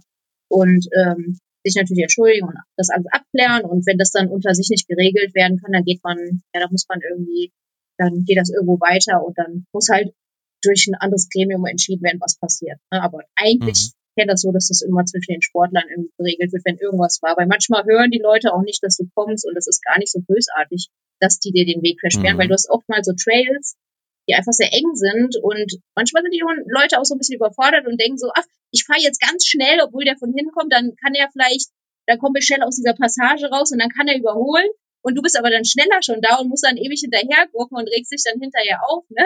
Ähm, ja, und dann. Das ist gar nicht böse gemeint. Nee, gar nicht. Also eigentlich ja. redet man über sowas, ne? Und dann weiß man ja auch, ja. was der andere sich bei gedacht hat. Also das ist eben, also ich kenne jetzt eigentlich auch keinen Fall, wo man sich deswegen groß äh, unbedingt groß zocken muss oder so. Das ist immer ärgerlich, vor allem wenn es um Meisterschaften geht, klar, weil das ist so eine Sekunde kann dann einfach bedeuten, dass du dann halt nicht den Titel hast. Ne? Und ja, aber eigentlich hast du das wirklich nicht, dass es absichtlich gemacht wird, eher meist so unabsichtliche Dinge. Ne? Und mhm. das gehört auch dazu. Das ist halt mit Hunden. Ne? Das sind keine Räder, das sind Tiere, das sind Hunde. Und ja, ja das ist äh, schon manchmal auch schwer zu entscheiden, was man äh, ja auf Bellevue macht. Man, meistens geht's gut, manchmal geht's nicht gut und das ist dann alles, denke ich, äh, genau. einfach. Sind ja. keine Roboter. Sind keine Roboter. Nee, also mit den Hunden ist schon echt immer spannend, ne? Also auch wirklich, wenn es jemand nicht gut geht oder so, dass man die dann auch nicht so zwingt und anschreit. Das ist auch, das sind auch Regeln. Du darfst nicht irgendwie vor den Hund fahren oder neben dem Hund fahren oder den anschreien oder zwingen zu laufen. Wenn er nicht läuft, dann musst du das Rennen abbrechen. Also es ist wirklich alles reglementiert und der Tierschutz ist auch immer am gucken und ähm, ist uh, da in erster, okay. ja wirklich auch schon im Vornherein. Es gibt, ja. es gibt auch einen Wettcheck zum Beispiel, einen Veterinärcheck vorher. Du darfst ja einfach mit dem Hund kommen und sagen, ja, ja, der ist gesund, äh, ich will jetzt mhm. mal starten, sondern der wird wirklich auch gecheckt vorher, ne? Und äh, das ist eine total tolle Sache. Ähm, ja, weil wenn man da zum Beispiel auch merkt, guck mal, der Hund lässt sich äh, so schon gar nicht anfassen, der weiß jetzt schon am äh, nach dem Tierarzt, der, ähm, ja, weil man ja schon davon ausgeht, dass das vielleicht auf der Strecke nicht besser wird. Äh, und da merkt man ja auch schon erste Sachen, ne, wenn da Vorfälle sind. Oder wenn der Hund einfach irgendwas hat, was der Halter nicht mitbekommt, als auf, als ähm, der ist so aufgeregt ne, und äh, kriegt vielleicht gar nicht mit, dass der Hund äh, lahnt oder irgendwas und das sieht dann der Veterinär und sagt, ne, oh, äh, ja, mit dem Hund darfst du aber nicht starten und deswegen ist es auch wirklich gut, ähm, dass das alles sehr, sehr, sehr kontrolliert abläuft und nicht, ähm, es ist zwar eine Randsportart, aber es wird immer professioneller und gerade äh, der Tierschutz ist wirklich groß geschrieben und das ist auch wichtig. Liebe Hörerinnen und Hörer, jetzt kommt ein kleiner Hinweis, denn ich finde, wenn man unser schönes Hobby mit einem guten Zweck verknüpfen kann, dann sollte man das auch tun. Daher möchte ich euch auf die virtuelle Sportserie 7 Continent Run aufmerksam machen. Bei Seven Continent Run oder kurz Seven Sea Run könnt ihr an virtuellen Sport-Challenges teilnehmen. Wie unter anderem Laufen, Wandern, Inlineskaten, Radfahren oder Schwimmen. Und wunderschöne Medaillen sammeln und dabei noch spenden. Unterstützt werden aktuell die Neven Subotic Stiftung, Plan for the Planet, Free to Run und der Paderborner Kultursoli. Ich bin jetzt bei 7C Run dabei und falls auch ihr Interesse daran habt, dann schaut doch einfach mal auf die Seite www.7 als 7 als Zahl geschrieben, C Run, C wie Cäsar, R wie Richard, U wie Udo, N wie Nordpol.com. Und jetzt weiterhin viel Spaß mit der heutigen Podcast-Episode. Also finde ich sehr, sehr gut, dass da sogar äh, Tierschutz mit im Boot ist, gerade bei, bei den Wettkämpfen und so weiter. Aber auf der einen Seite, wo, wo ich jetzt gerade dran gedacht habe, ähm, ich sag mal so, als Läufer ist man ja eigentlich relativ frei. Wenn ich jetzt Bock habe, ähm, klar, Corona geht gerade nicht, aber wenn ich jetzt Bock hätte, nächstes Wochenende in Köln Halbmarathon zu laufen, dann melde ich mich an. Ähm, da brauche ich in keinem Verein zu sein, gar nichts. Da muss ich keine speziellen Schuhe haben. Kann sich jeder ähm, anmelden, die Startgebühr zahlen, an die Startlinie stellen und loslaufen. Das ist jetzt aber schon ganz anders. Du musst wirklich in einem Verein sein. Du musst äh, vorher so eine Art, ich sag mal, Führerschein gemacht haben. Ja, Kann man genau. das so genau. in Anführung ja. ja sagen. Ähm, da kommt vorher eine medizinische Untersuchung noch für den Hund. Ähm, also das, das ist schon etwas, ähm, ich, ich sag mal, strukturierter, organisierter. Das kann man nicht mal ebenso äh, spontan vom Sofa aus entscheiden, nächstes Wochenende mal ein Kanikos-Rennen zu laufen. Nee, also wie du sagst, ähm, das war früher war das mal so, es ist auch noch nicht lang her, dass das so war, dass du einfach auf diese Rennen fahren konntest vor allem nach Holland zum Beispiel konntest du wirklich am Tag äh, hinfahren, warst komplette Anfänger, wurdest da ein bisschen eingewiesen und konntest dort starten. Das war ganz einfach, das wird aber immer komplizierter und es ist auch so, dass das mhm. mittlerweile so überrannt ist, dass du dich voranmelden musst. Teilweise ein halbes Jahr oder ein Jahr, da sind die Rennen schon ausgebucht, weil so ein riesen Boah. Andrang ist. Ja, es ist total krass geworden. Aber auch bei den, ne, bei Läufen, bei Mountainbike-Rennen, es ist überall. Und das wird wahrscheinlich auch nicht besser werden, eher im Gegenteil. Also ähm, die Startfelder Felder sind auch sehr groß geworden. Ähm, ja, also dieses Spontane geht gar nicht. Äh, es gab mal diese oder gibt diese Gästeklassen. Äh, das ist aber auch nicht spontan gewesen, sondern äh, da muss man glaube ich auch wie eine Tageslizenz erwerben. Ich weiß gar nicht genau, was Voraussetzungen noch sind, aber das ist auch mit Voranmeldung und ähm, also nicht einfach irgendwie hingehen und starten. Das ist schon mal gar nicht, also geht gar nicht, mhm. äh, gar nicht mehr. Deswegen ähm, ja, so ja, aber ist ja auch ist ja auch richtig, weil ähm, du hast ja auch eine Verantwortung dem Hund gegenüber und so weiter. Und ich könnte mir vorstellen oder ich bin mir sicher, dass da früher, als das alles nicht kontrolliert wurde und wo man da einfach so mal hinfahren konnte, dass da auch so Sachen passiert sind, ähm, sagen wir mal so, die nicht in Ordnung waren. Ja, deswegen gibt es, denke ich, auch so viele Regeln mittlerweile, weil die wahrscheinlich darauf beruhen, dass da viele Sachen passiert sind, die eben nicht so in Ordnung waren. Aber es war halt auch, also ich meine, wir haben vor, vor sechs Jahren angefangen, ja.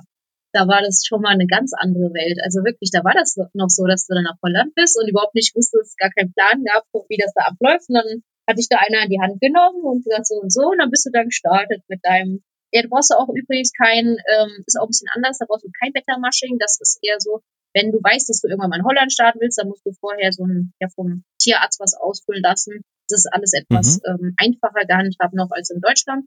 Und da war das aber wirklich sowas von unkompliziert und das war erst vor sechs Jahren. Und das hat sich in, also in dieser kurzen hm. Zeit gab es da so Wahnsinn. eine Entwicklung, ja, dass das auch nicht mehr geht. Also es geht jetzt alles über Race Result, ne?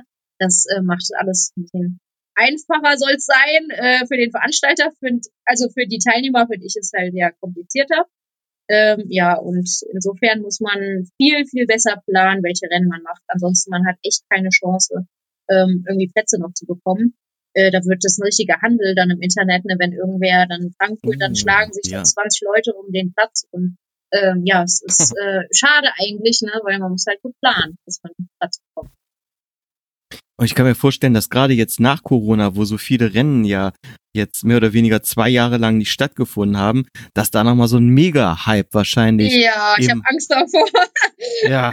ja, das, aber das wird in allen Sportarten so sein, also die äh, ja. Autosportarten. Ne? Deswegen äh, gut planen und ja, ich, ich denke halt, dass es bei uns eher auch so sein wird. Wir, bei uns war es so, viele Leute haben viele Hunde in dem Sport und machen immer sehr viele Doppelstarts, wie wir zum Beispiel. Wir haben unter Umständen so acht bis zehn Starts, wenn wir nach Holland zum Beispiel fahren. Die haben ja noch ein paar mehr Distanzen.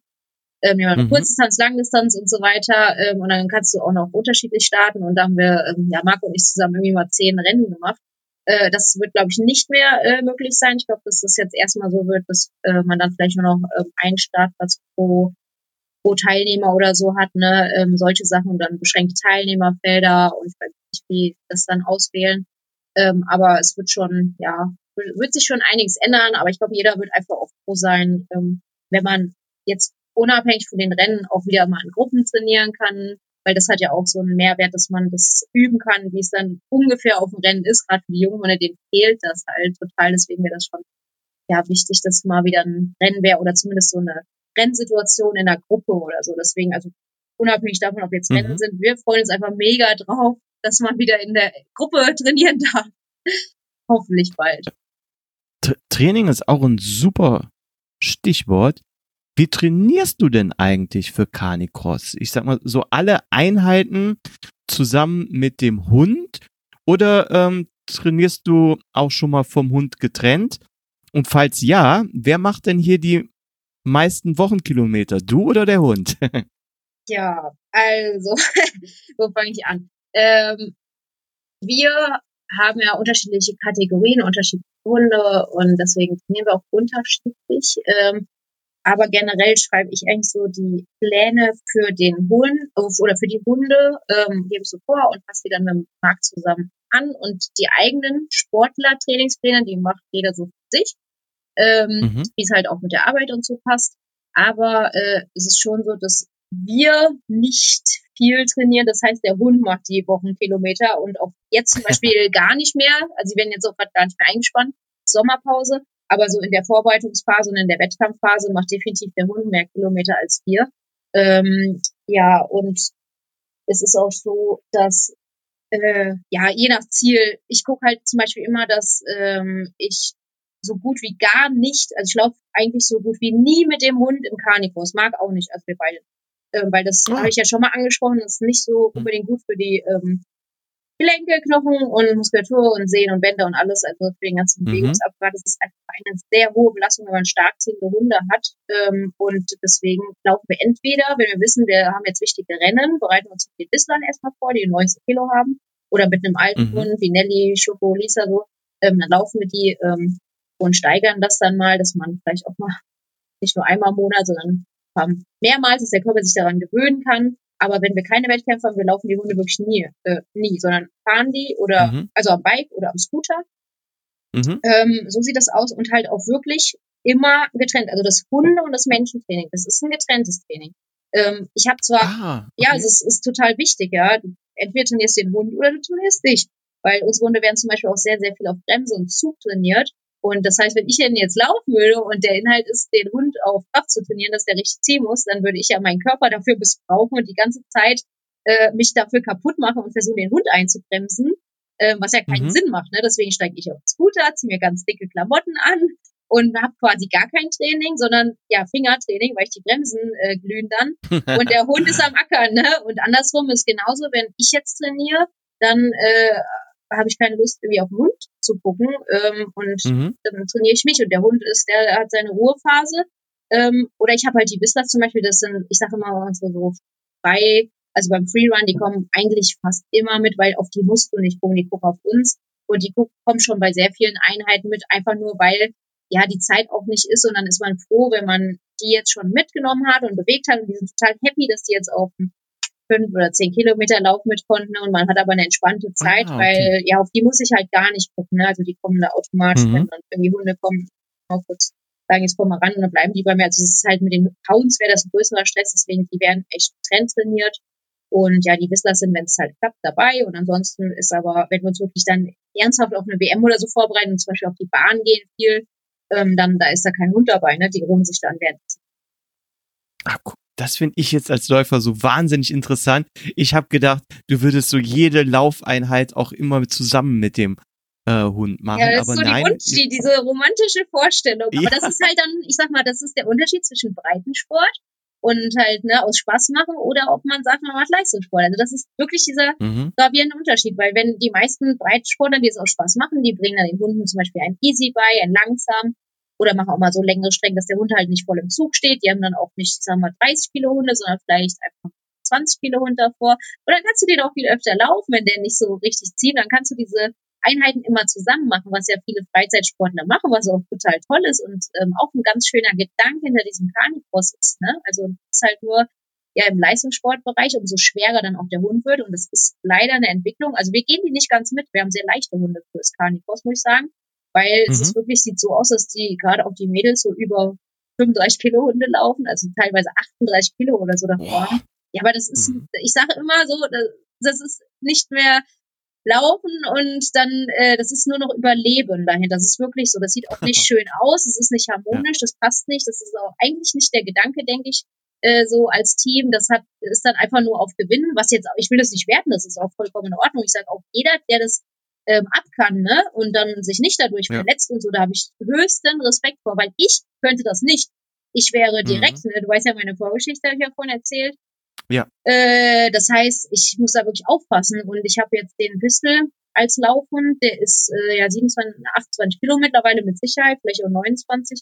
Ähm, das ist eher so, der heißt noch gar nicht so schwer, die, wenn man dann so auf diese WM-Sprinthunde geht, aber das ist schon so, dass ich den nicht im Training laufen kann oder auch nicht auf bergigen Strecken. Den, den laufe ich auf Wettkämpfen, die flach sind, weil mir das viel zu viel ist. Also ich habe dann noch ein paar andere Hunde, die kann ich super schön laufen, ohne mich kaputt zu machen. Die haben halt dann 21, 22 Kilo und das ist toll harmonisch, sieht gut aus und das ist für mich eigentlich so der Gedanke, den ich schön fände, wenn der irgendwie vorherrscht würde im Carnicross. Ne?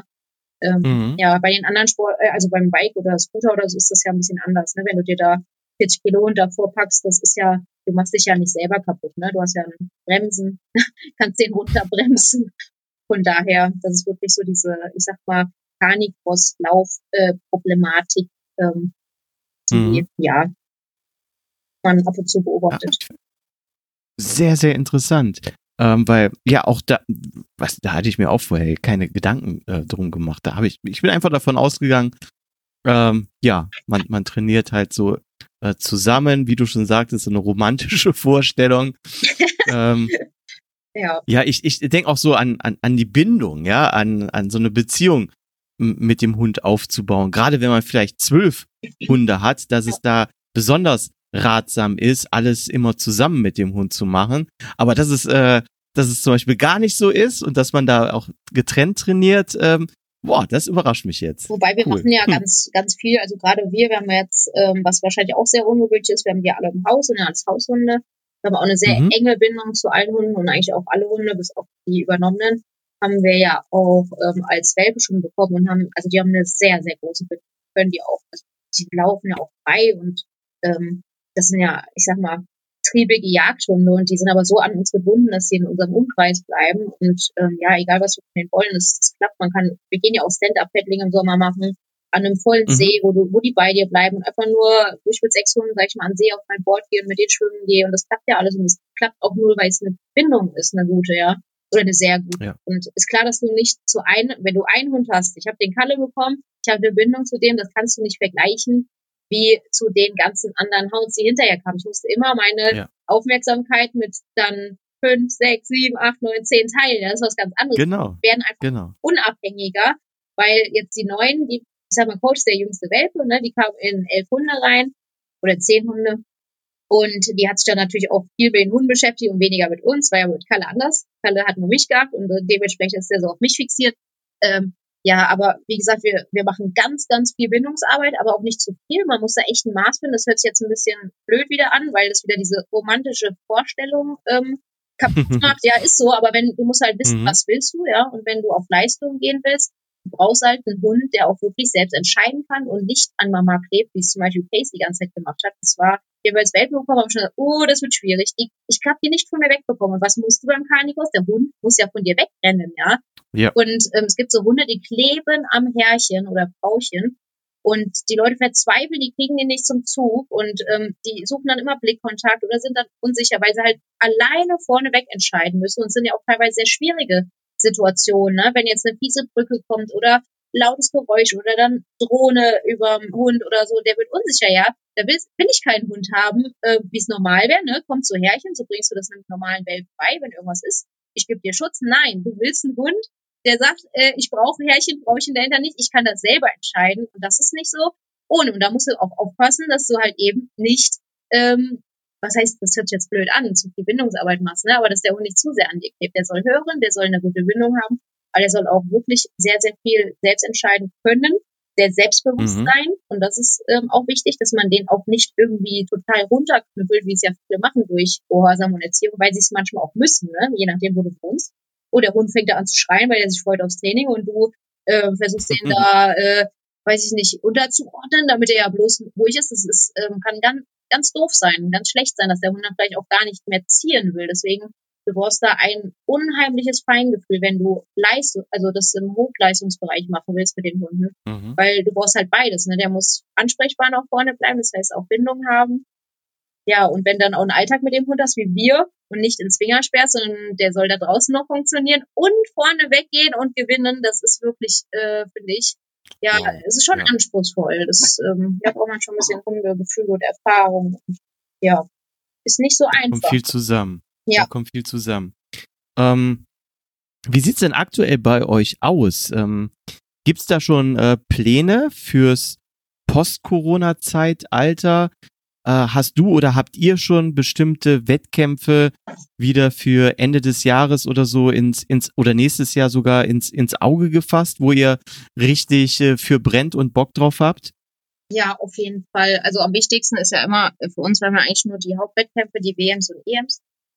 Und mhm. das andere ist quasi alles Spaß für uns. Also auch DM, ja, ist so dazwischen, aber auch für mich eigentlich eher ähm, Spaß als ähm, so totaler Ernst, aber es ist natürlich auch eine Meisterschaft, ist auch wichtig. Also die drei Dinge würde ich jetzt sagen, EM, WM, WM dann noch sind auf jeden Fall geplant und man fiebert wirklich drauf hin, äh, ob die denn stattfinden können oder nicht. Und jetzt haben wir auch gerade wieder ganz frisch die Absage bekommen von der Carnicross ähm, WM, die in Frankreich stattfinden sollte. Die wurde jetzt von einer Woche oder sowas offiziell ähm, auf nächstes Jahr wieder verschoben. Was mhm. sehr traurig ist, weil sich da, glaube ich, viele darauf gefreut haben. Ja, ansonsten, wir warten noch auf Kanada. Ähm, und ja, klar, deutsche Meisterschaft hoffe ich, weil die ist ja letztes Jahr, mussten wir die auch verschieben. Das ist auch ausgefallen. Mhm. Ähm, die meisten Länder haben irgendwie ihre nationale Meisterschaft durchbekommen, habe ich mitbekommen durch Facebook. Und wir halt nicht. Und dementsprechend, das wäre halt auch cool, weil die Strecke, glaube ich, für uns, da habe ich mich letztes Jahr schon so sehr drauf gefreut, weil es endlich mal auch eine lange Strecke ist von 6,8 Kilometern und auch, glaube ich, relativ flach. Und das, also das hoffe ich auch wirklich, dass die stattfindet. Ähm, ja, und halt, wie gesagt, die internationalen. Und wir hatten eigentlich überlegt, weil wir ja die alten Hunde haben und die sind noch so, so fit. Ähm, es gibt ein Etappenrennen in Frankreich auch, ähm, die TDM. Und die habe ich nie mhm. mitgemacht, weil erst habe ich nie die Zeit gehabt, das so lange und intensive Training und das auch nur Laufen, ja. Und ähm, ja, da sind auch lange Distanzen dabei und auch sehr hart. Und wir hatten nie die richtigen Hunde dafür, sage ich mal so. Weil da sind auch viele Passagen, wo du wirklich dem Hund dann auch beibringen musst, irgendwie neben dir zu laufen oder hinter dir, weil sonst, sonst ist das Mord und Totschlag. So. Ja, und das bringen Ach wir so. unseren Hund zum Beispiel grundsätzlich nicht bei. Wir wollen niemals, dass die irgendwie ein Easy oder sowas lernen. Ja, die sollen immer Vollgas ja. gehen. Und jetzt haben wir ja. mal die alten Hunde und die sind halt noch so, so fit, ja. Und ähm, wir haben aber genug gute, um auf den Meisterschaften äh, ich sag mal, brauche ich jetzt keine Alten mehr einspannen, warum auch, ne? Aber für sowas, glaube ich, da hätten die noch Spaß dran. Das ist mehr so ein Erlebnis. Klar, auch, man geht ja. auch ein bisschen auf Leistung, aber es ist mehr so dieses Zusammensein. Man campt dann äh, mehrere Tage mit den ganzen Freunden zusammen und so weiter. Und das, weil, muss ich jetzt mal nachschauen, ob das äh, auch schon abgesagt wurde. Das hatten wir dieses Jahr ins Auge gefasst. Das ist auch im Sommer, da muss man mal ein bisschen mit den Temperaturen gucken, aber es ist halt in den Bergen und meistens kein Problem. Aber da, das, das ist auch so ein Rennen, da kannst du auch mal den Hund äh, zwischendurch mal ins Wasser schieben oder so. Ne? Das machst du normalerweise mhm. niemals bei den Carnicross-Rennen. Ja, aber wie gesagt, mit den Alten einfach nochmal so als Erlebnissache. Aber da, ich befürchte auch, das wird nicht äh, stattfinden können. Da mhm. hätte ich mhm. mich jetzt drauf gefreut, aber dann würde ich das auf jeden Fall für nächstes Jahr ins Auge fassen. Und äh, ein Rennen oder ein paar Rennen in Holland. Wir lieben einfach Holland und wir sind eigentlich fast mehr in Holland als in Deutschland unterwegs. Das sind so tolle Rennen äh, wie zum Beispiel Helden ist eins. Ähm, da, das ist jetzt auch, glaube ich, abgesagt worden. Das wäre jetzt schon gewesen. Ja, das wurde abgesagt, das wäre schon gewesen im April. Und das, da freue ich mich drauf. Das wird zwar erst dann nächstes Jahr sein, also 2022, aber das ist mein, ich glaube, von allen Rennen, die ich bisher gemacht habe, einfach mein allerliebstes Lieblingsrennen. Das, mhm. Also darauf freue ich mich ich, auch. Ich, ähm, ja, ihr von, von der Eifel her wohnt ihr ja auch sehr westlich. Ähm, ich wohne ja auch sehr westlich. In fünf Minuten äh, bin ich ja schon über der deutsch-niederländischen Grenze. Ich arbeite ah. sogar in den Niederlanden. Mhm, mhm. Also von daher, ähm, so von der vom Laufen her, ja, ich muss, ich glaube, ich habe insgesamt wahrscheinlich auch mehr Läufe in Holland als in Deutschland Echt? Ja, gemacht. cool. also die haben so tolle, auch diese sandigen Trails und so, ne? Also wir in der Eifel haben wir sowas gar nicht und das ist für uns immer so ein mhm. Ja. ja, stimmt. Das ist natürlich äh, ja eine andere Topografie. Die haben natürlich äh, sehr, sehr viel, ähm, ich wollte gerade sagen, geschürft, aber nach Gold haben sie nicht gesucht, aber ähm, die haben natürlich auch unwahrscheinlich viele bei uns hier in der Gegend ähm, tiefe Kiesgruben ausgegraben, wo natürlich auch so, so leichte Dünen bei entstanden sind und sowas. Fragen, ne? wo, wo, Bitte? Wozu? Genau. Ähm, kennst du Nettetal? Ja, da, da, genau, das war ja die Ecke von Ingo. Ja, Bubble damals. Da gab es auch ein Carnicross-Rennen ah. übrigens, glaube ich. Echt jetzt? Ja, aber das ist schon ein bisschen länger her. Ja, nette Teil, okay. Ja, also Schön. für die Hörer, denen jetzt, äh, die jetzt zuhören, deren nette Teil jetzt nicht sagt, äh, in der Nähe von Mönchengladbach kann man sagen und für die zwei, drei Leute, die jetzt auch, äh, Mönchengladbach, wo liegt das denn? ähm, dann kann man vielleicht sagen, noch in der ganz groben Nähe von Düsseldorf. Aber dann sind wir schon auch schon wieder 45 Kilometer von mir entfernt. Ähm, aber ja, äh, direkt an der niederländischen Grenze. Fenlo und der Fenlob ist ja unter den Läufern. Äh, ja. Was, was ganz äh, berühmtes, ja. bekanntes. Ja. Auch unter den Deutschen. Auf jeden Fall. Äh, apropos Hund, da muss ich mal eine lustige Geschichte erzählen. Ich habe natürlich nie ein Canicross-Rennen gesehen, ähm, bin auch nie in der Nähe gewesen, aber ich bin auch schon mal äh, hier bei uns in Nettetal. Wir hatten immer so eine Winterlaufserie ähm, um die Krickenbecker Seen, da bin ich mal mitgelaufen. Und ich bin ja eher im Schneckentempo unterwegs, also im hinteren Feld. Und da hatte ich äh, so ein Geräusch hinter mir. Ja, wir waren da in so einer Traube von vier, fünf Leuten und irgendjemand hechelte so, boah, unglaublich, wie so ein 80-jähriger mit äh, 60 Jahren Raucherlunge und so eine Läuferin neben mir, die fing sich an, so ein bisschen darüber lustig zu machen und so auch schon so lauter, meine Güte, wer äh, hat denn hier vor dem Laufen noch eine Zigarre geraucht? Und wir haben schon alles so, so gelacht, uns umgeguckt und dann ist uns aufgefallen, hey, da lief jemand mit einem Hund hinter uns. Geil. Und der Hund hat die ganze Zeit die Geräusche gemacht. Ey, Nina, warst du das wahrscheinlich? äh, auch Nina sein können. Ich glaube, da oben in der Ecke, aber die ähm, ist auf jeden Fall schnell unterwegs. Ähm, ich habe das so ab und zu verfolgt, da waren ja auch so ein paar Läufe. Ähm, die Nina, äh, eine Freundin von mir, auch die Kanikos macht, mhm. auf sehr hohem Niveau und sehr gut ist, äh, die wurde Pearson und ähm, da ah. auch mal so ähm, ja Läufe eigentlich für Menschen, aber äh, mhm. da darf man dann irgendwie mit Hund starten und da äh, ist er auch oft gestartet. Deswegen habe ich gerade gedacht, das ist wahrscheinlich die Nina, die Wer weiß. geblitzt. So eine weiß, Mädel, aber wirklich, die ist richtig, richtig schnell, ja.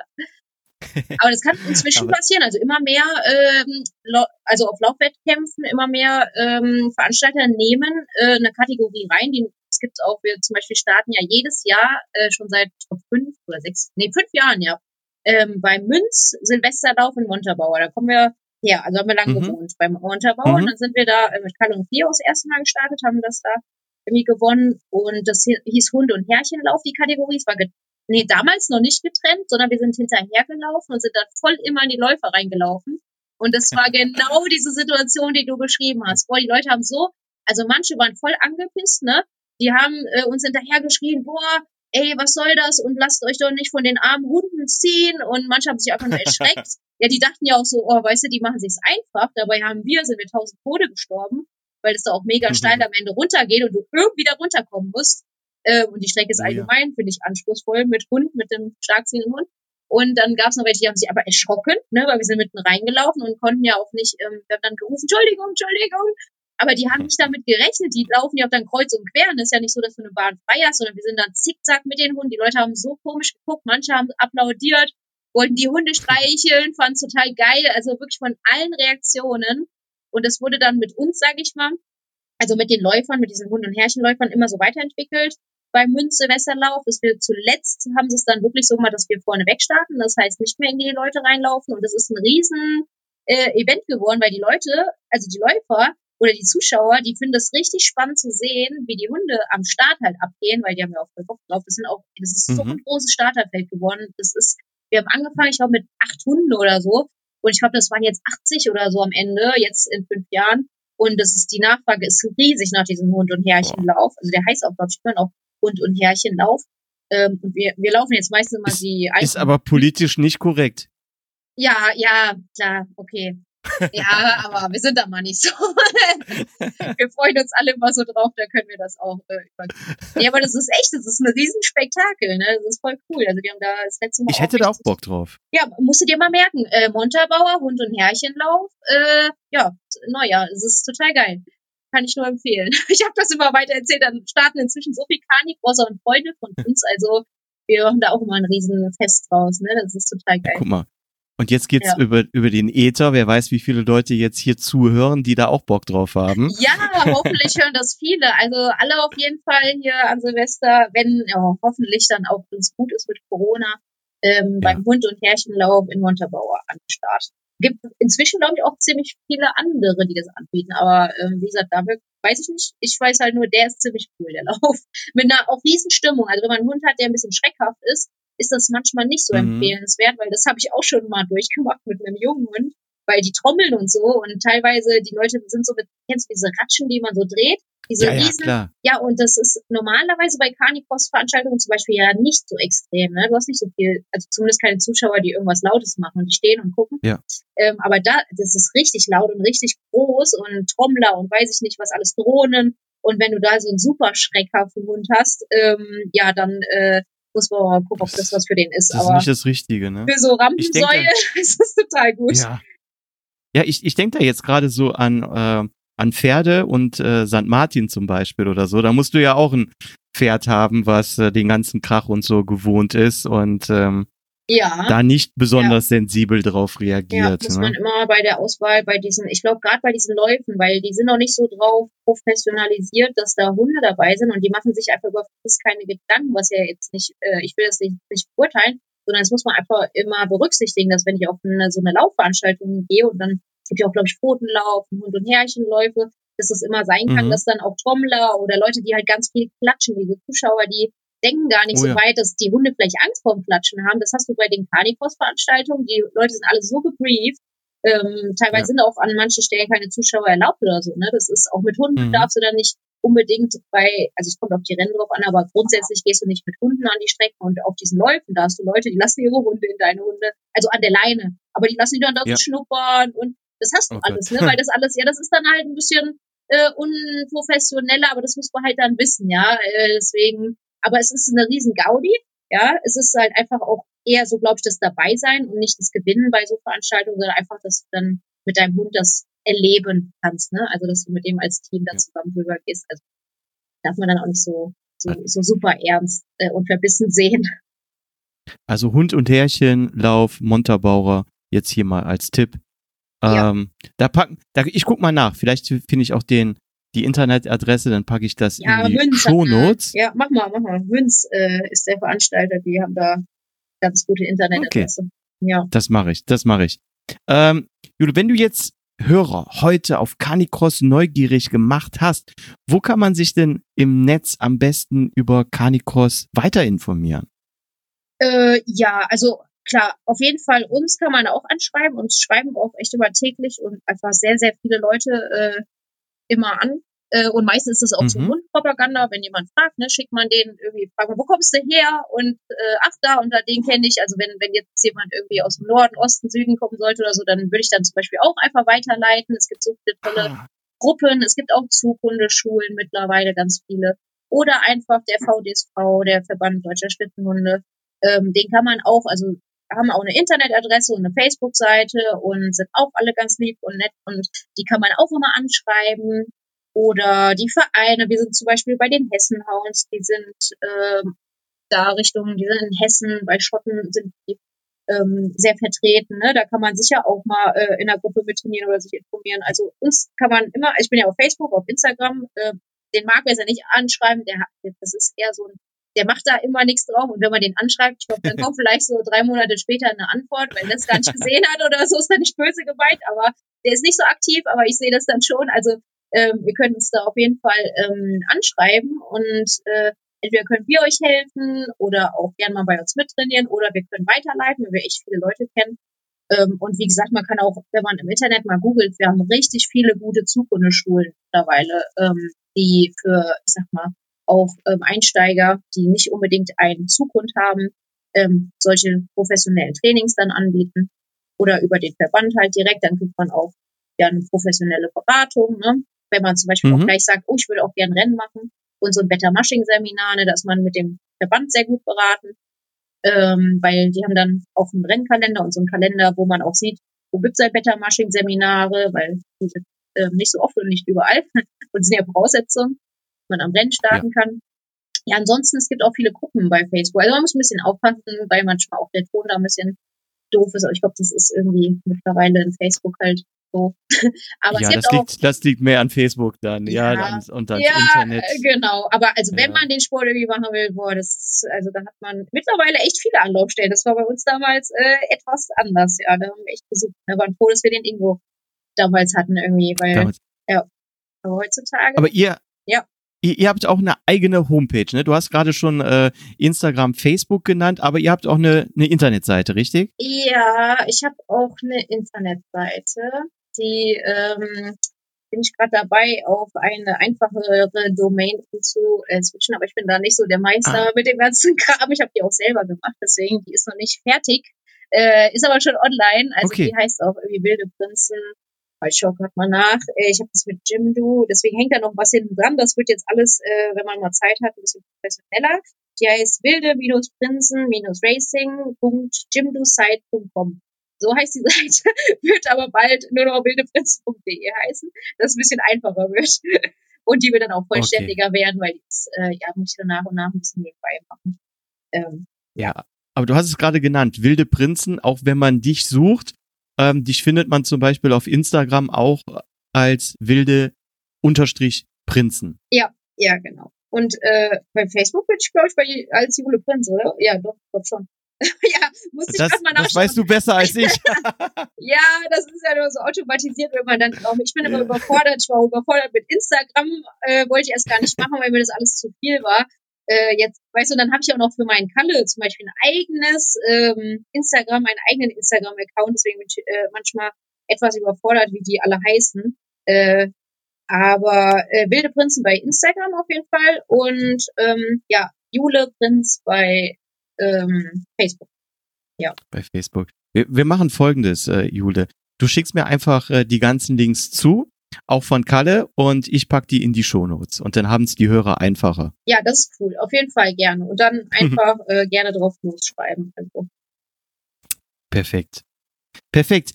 Ja, vielen lieben Dank, Jule, dass du ja heute hier Gast im Schneckentempo Lauf Podcast gewesen bist. Ich werde dich äh, weiter verfolgen. Hm, bleib gesund, ja, auch hier gerade wegen dem Knie, Kreuzband. Und weiterhin ganz, ganz viel Erfolg, aber vor allen Dingen auch Spaß im äh, Carnicross. Dankeschön. Also ich wünsche dir das auch, dass du gesund bleibst und äh, noch Spaß beim Laufen. Und vielleicht sehen wir uns ja sogar mal irgendwie auf einem Laufwettkampf oder so. Oder du hast mal Lust, äh, mit unseren Hunden zu laufen. Ähm, bist du auch herzlich eingeladen. Also wenn du da mal Bock oh, das ist auch eine coole Sache. Ja, das ist richtig. Das ist auf jeden Fall eine Erfahrung wert, ne? Äh, macht auf jeden Fall äh, Spaß. Bei mir, bei mir würde das dann so sein, wie ich kenne das so aus, aus, dem wilden Westen, wenn ähm, so der Gauner äh, per Seil am Fuß an den Sattel des Pferdes angebunden oh wird und dann einmal so auf den Hintern schlagen und dann wird der, äh, oder ich wäre das dann in dem Fall, durch den Nein, Dreck gezogen. So, so. Das glaube ich nicht. Wir haben ja auch nette Hunde, die dann nicht einfach weiterzerren, sondern zum Beispiel stehen bleiben. So Whistler zum Beispiel, der ist etwas feinfühliger. Dann würdest du so einbekommen. Nein, das glaube ich nicht. Ich glaube, du würdest dich okay. da sehr gut freuen. Also, wie gesagt, die Einladung steht, wenn du da Lust drauf hast. Corona das möglich Oh, das wäre mal eine coole Sache. Bist du da herzlich eingeladen. Perfekt. Da komme ich gerne nochmal drauf zurück. Sehr schön. Supi. Vielen lieben Dank. Ähm, viele Grüße auch an Marc, den ich ja jetzt gar nicht kennenlernen äh, konnte. Ähm, aber vielleicht dann, wenn ich euch mal besuche und ähm, ja, ja de deinem, deiner Einladung dann nachkomme. ja, das wäre schön. Also grüße Super. dich auf jeden Fall aus. Ich danke dir auch. Mach's gut, Jule. Ciao, Tschüss. vielen Dank, ciao. Liebe Hörer und Hörerinnen, das war die heutige Folge Schneckentempo. Hat euch die Folge gefallen? Dann hinterlasst doch bitte eine positive Bewertung auf Apple Podcast, Facebook oder liked das Episodencover auf Instagram. Bleibt gesund, bis zur nächsten Folge. Tschüss.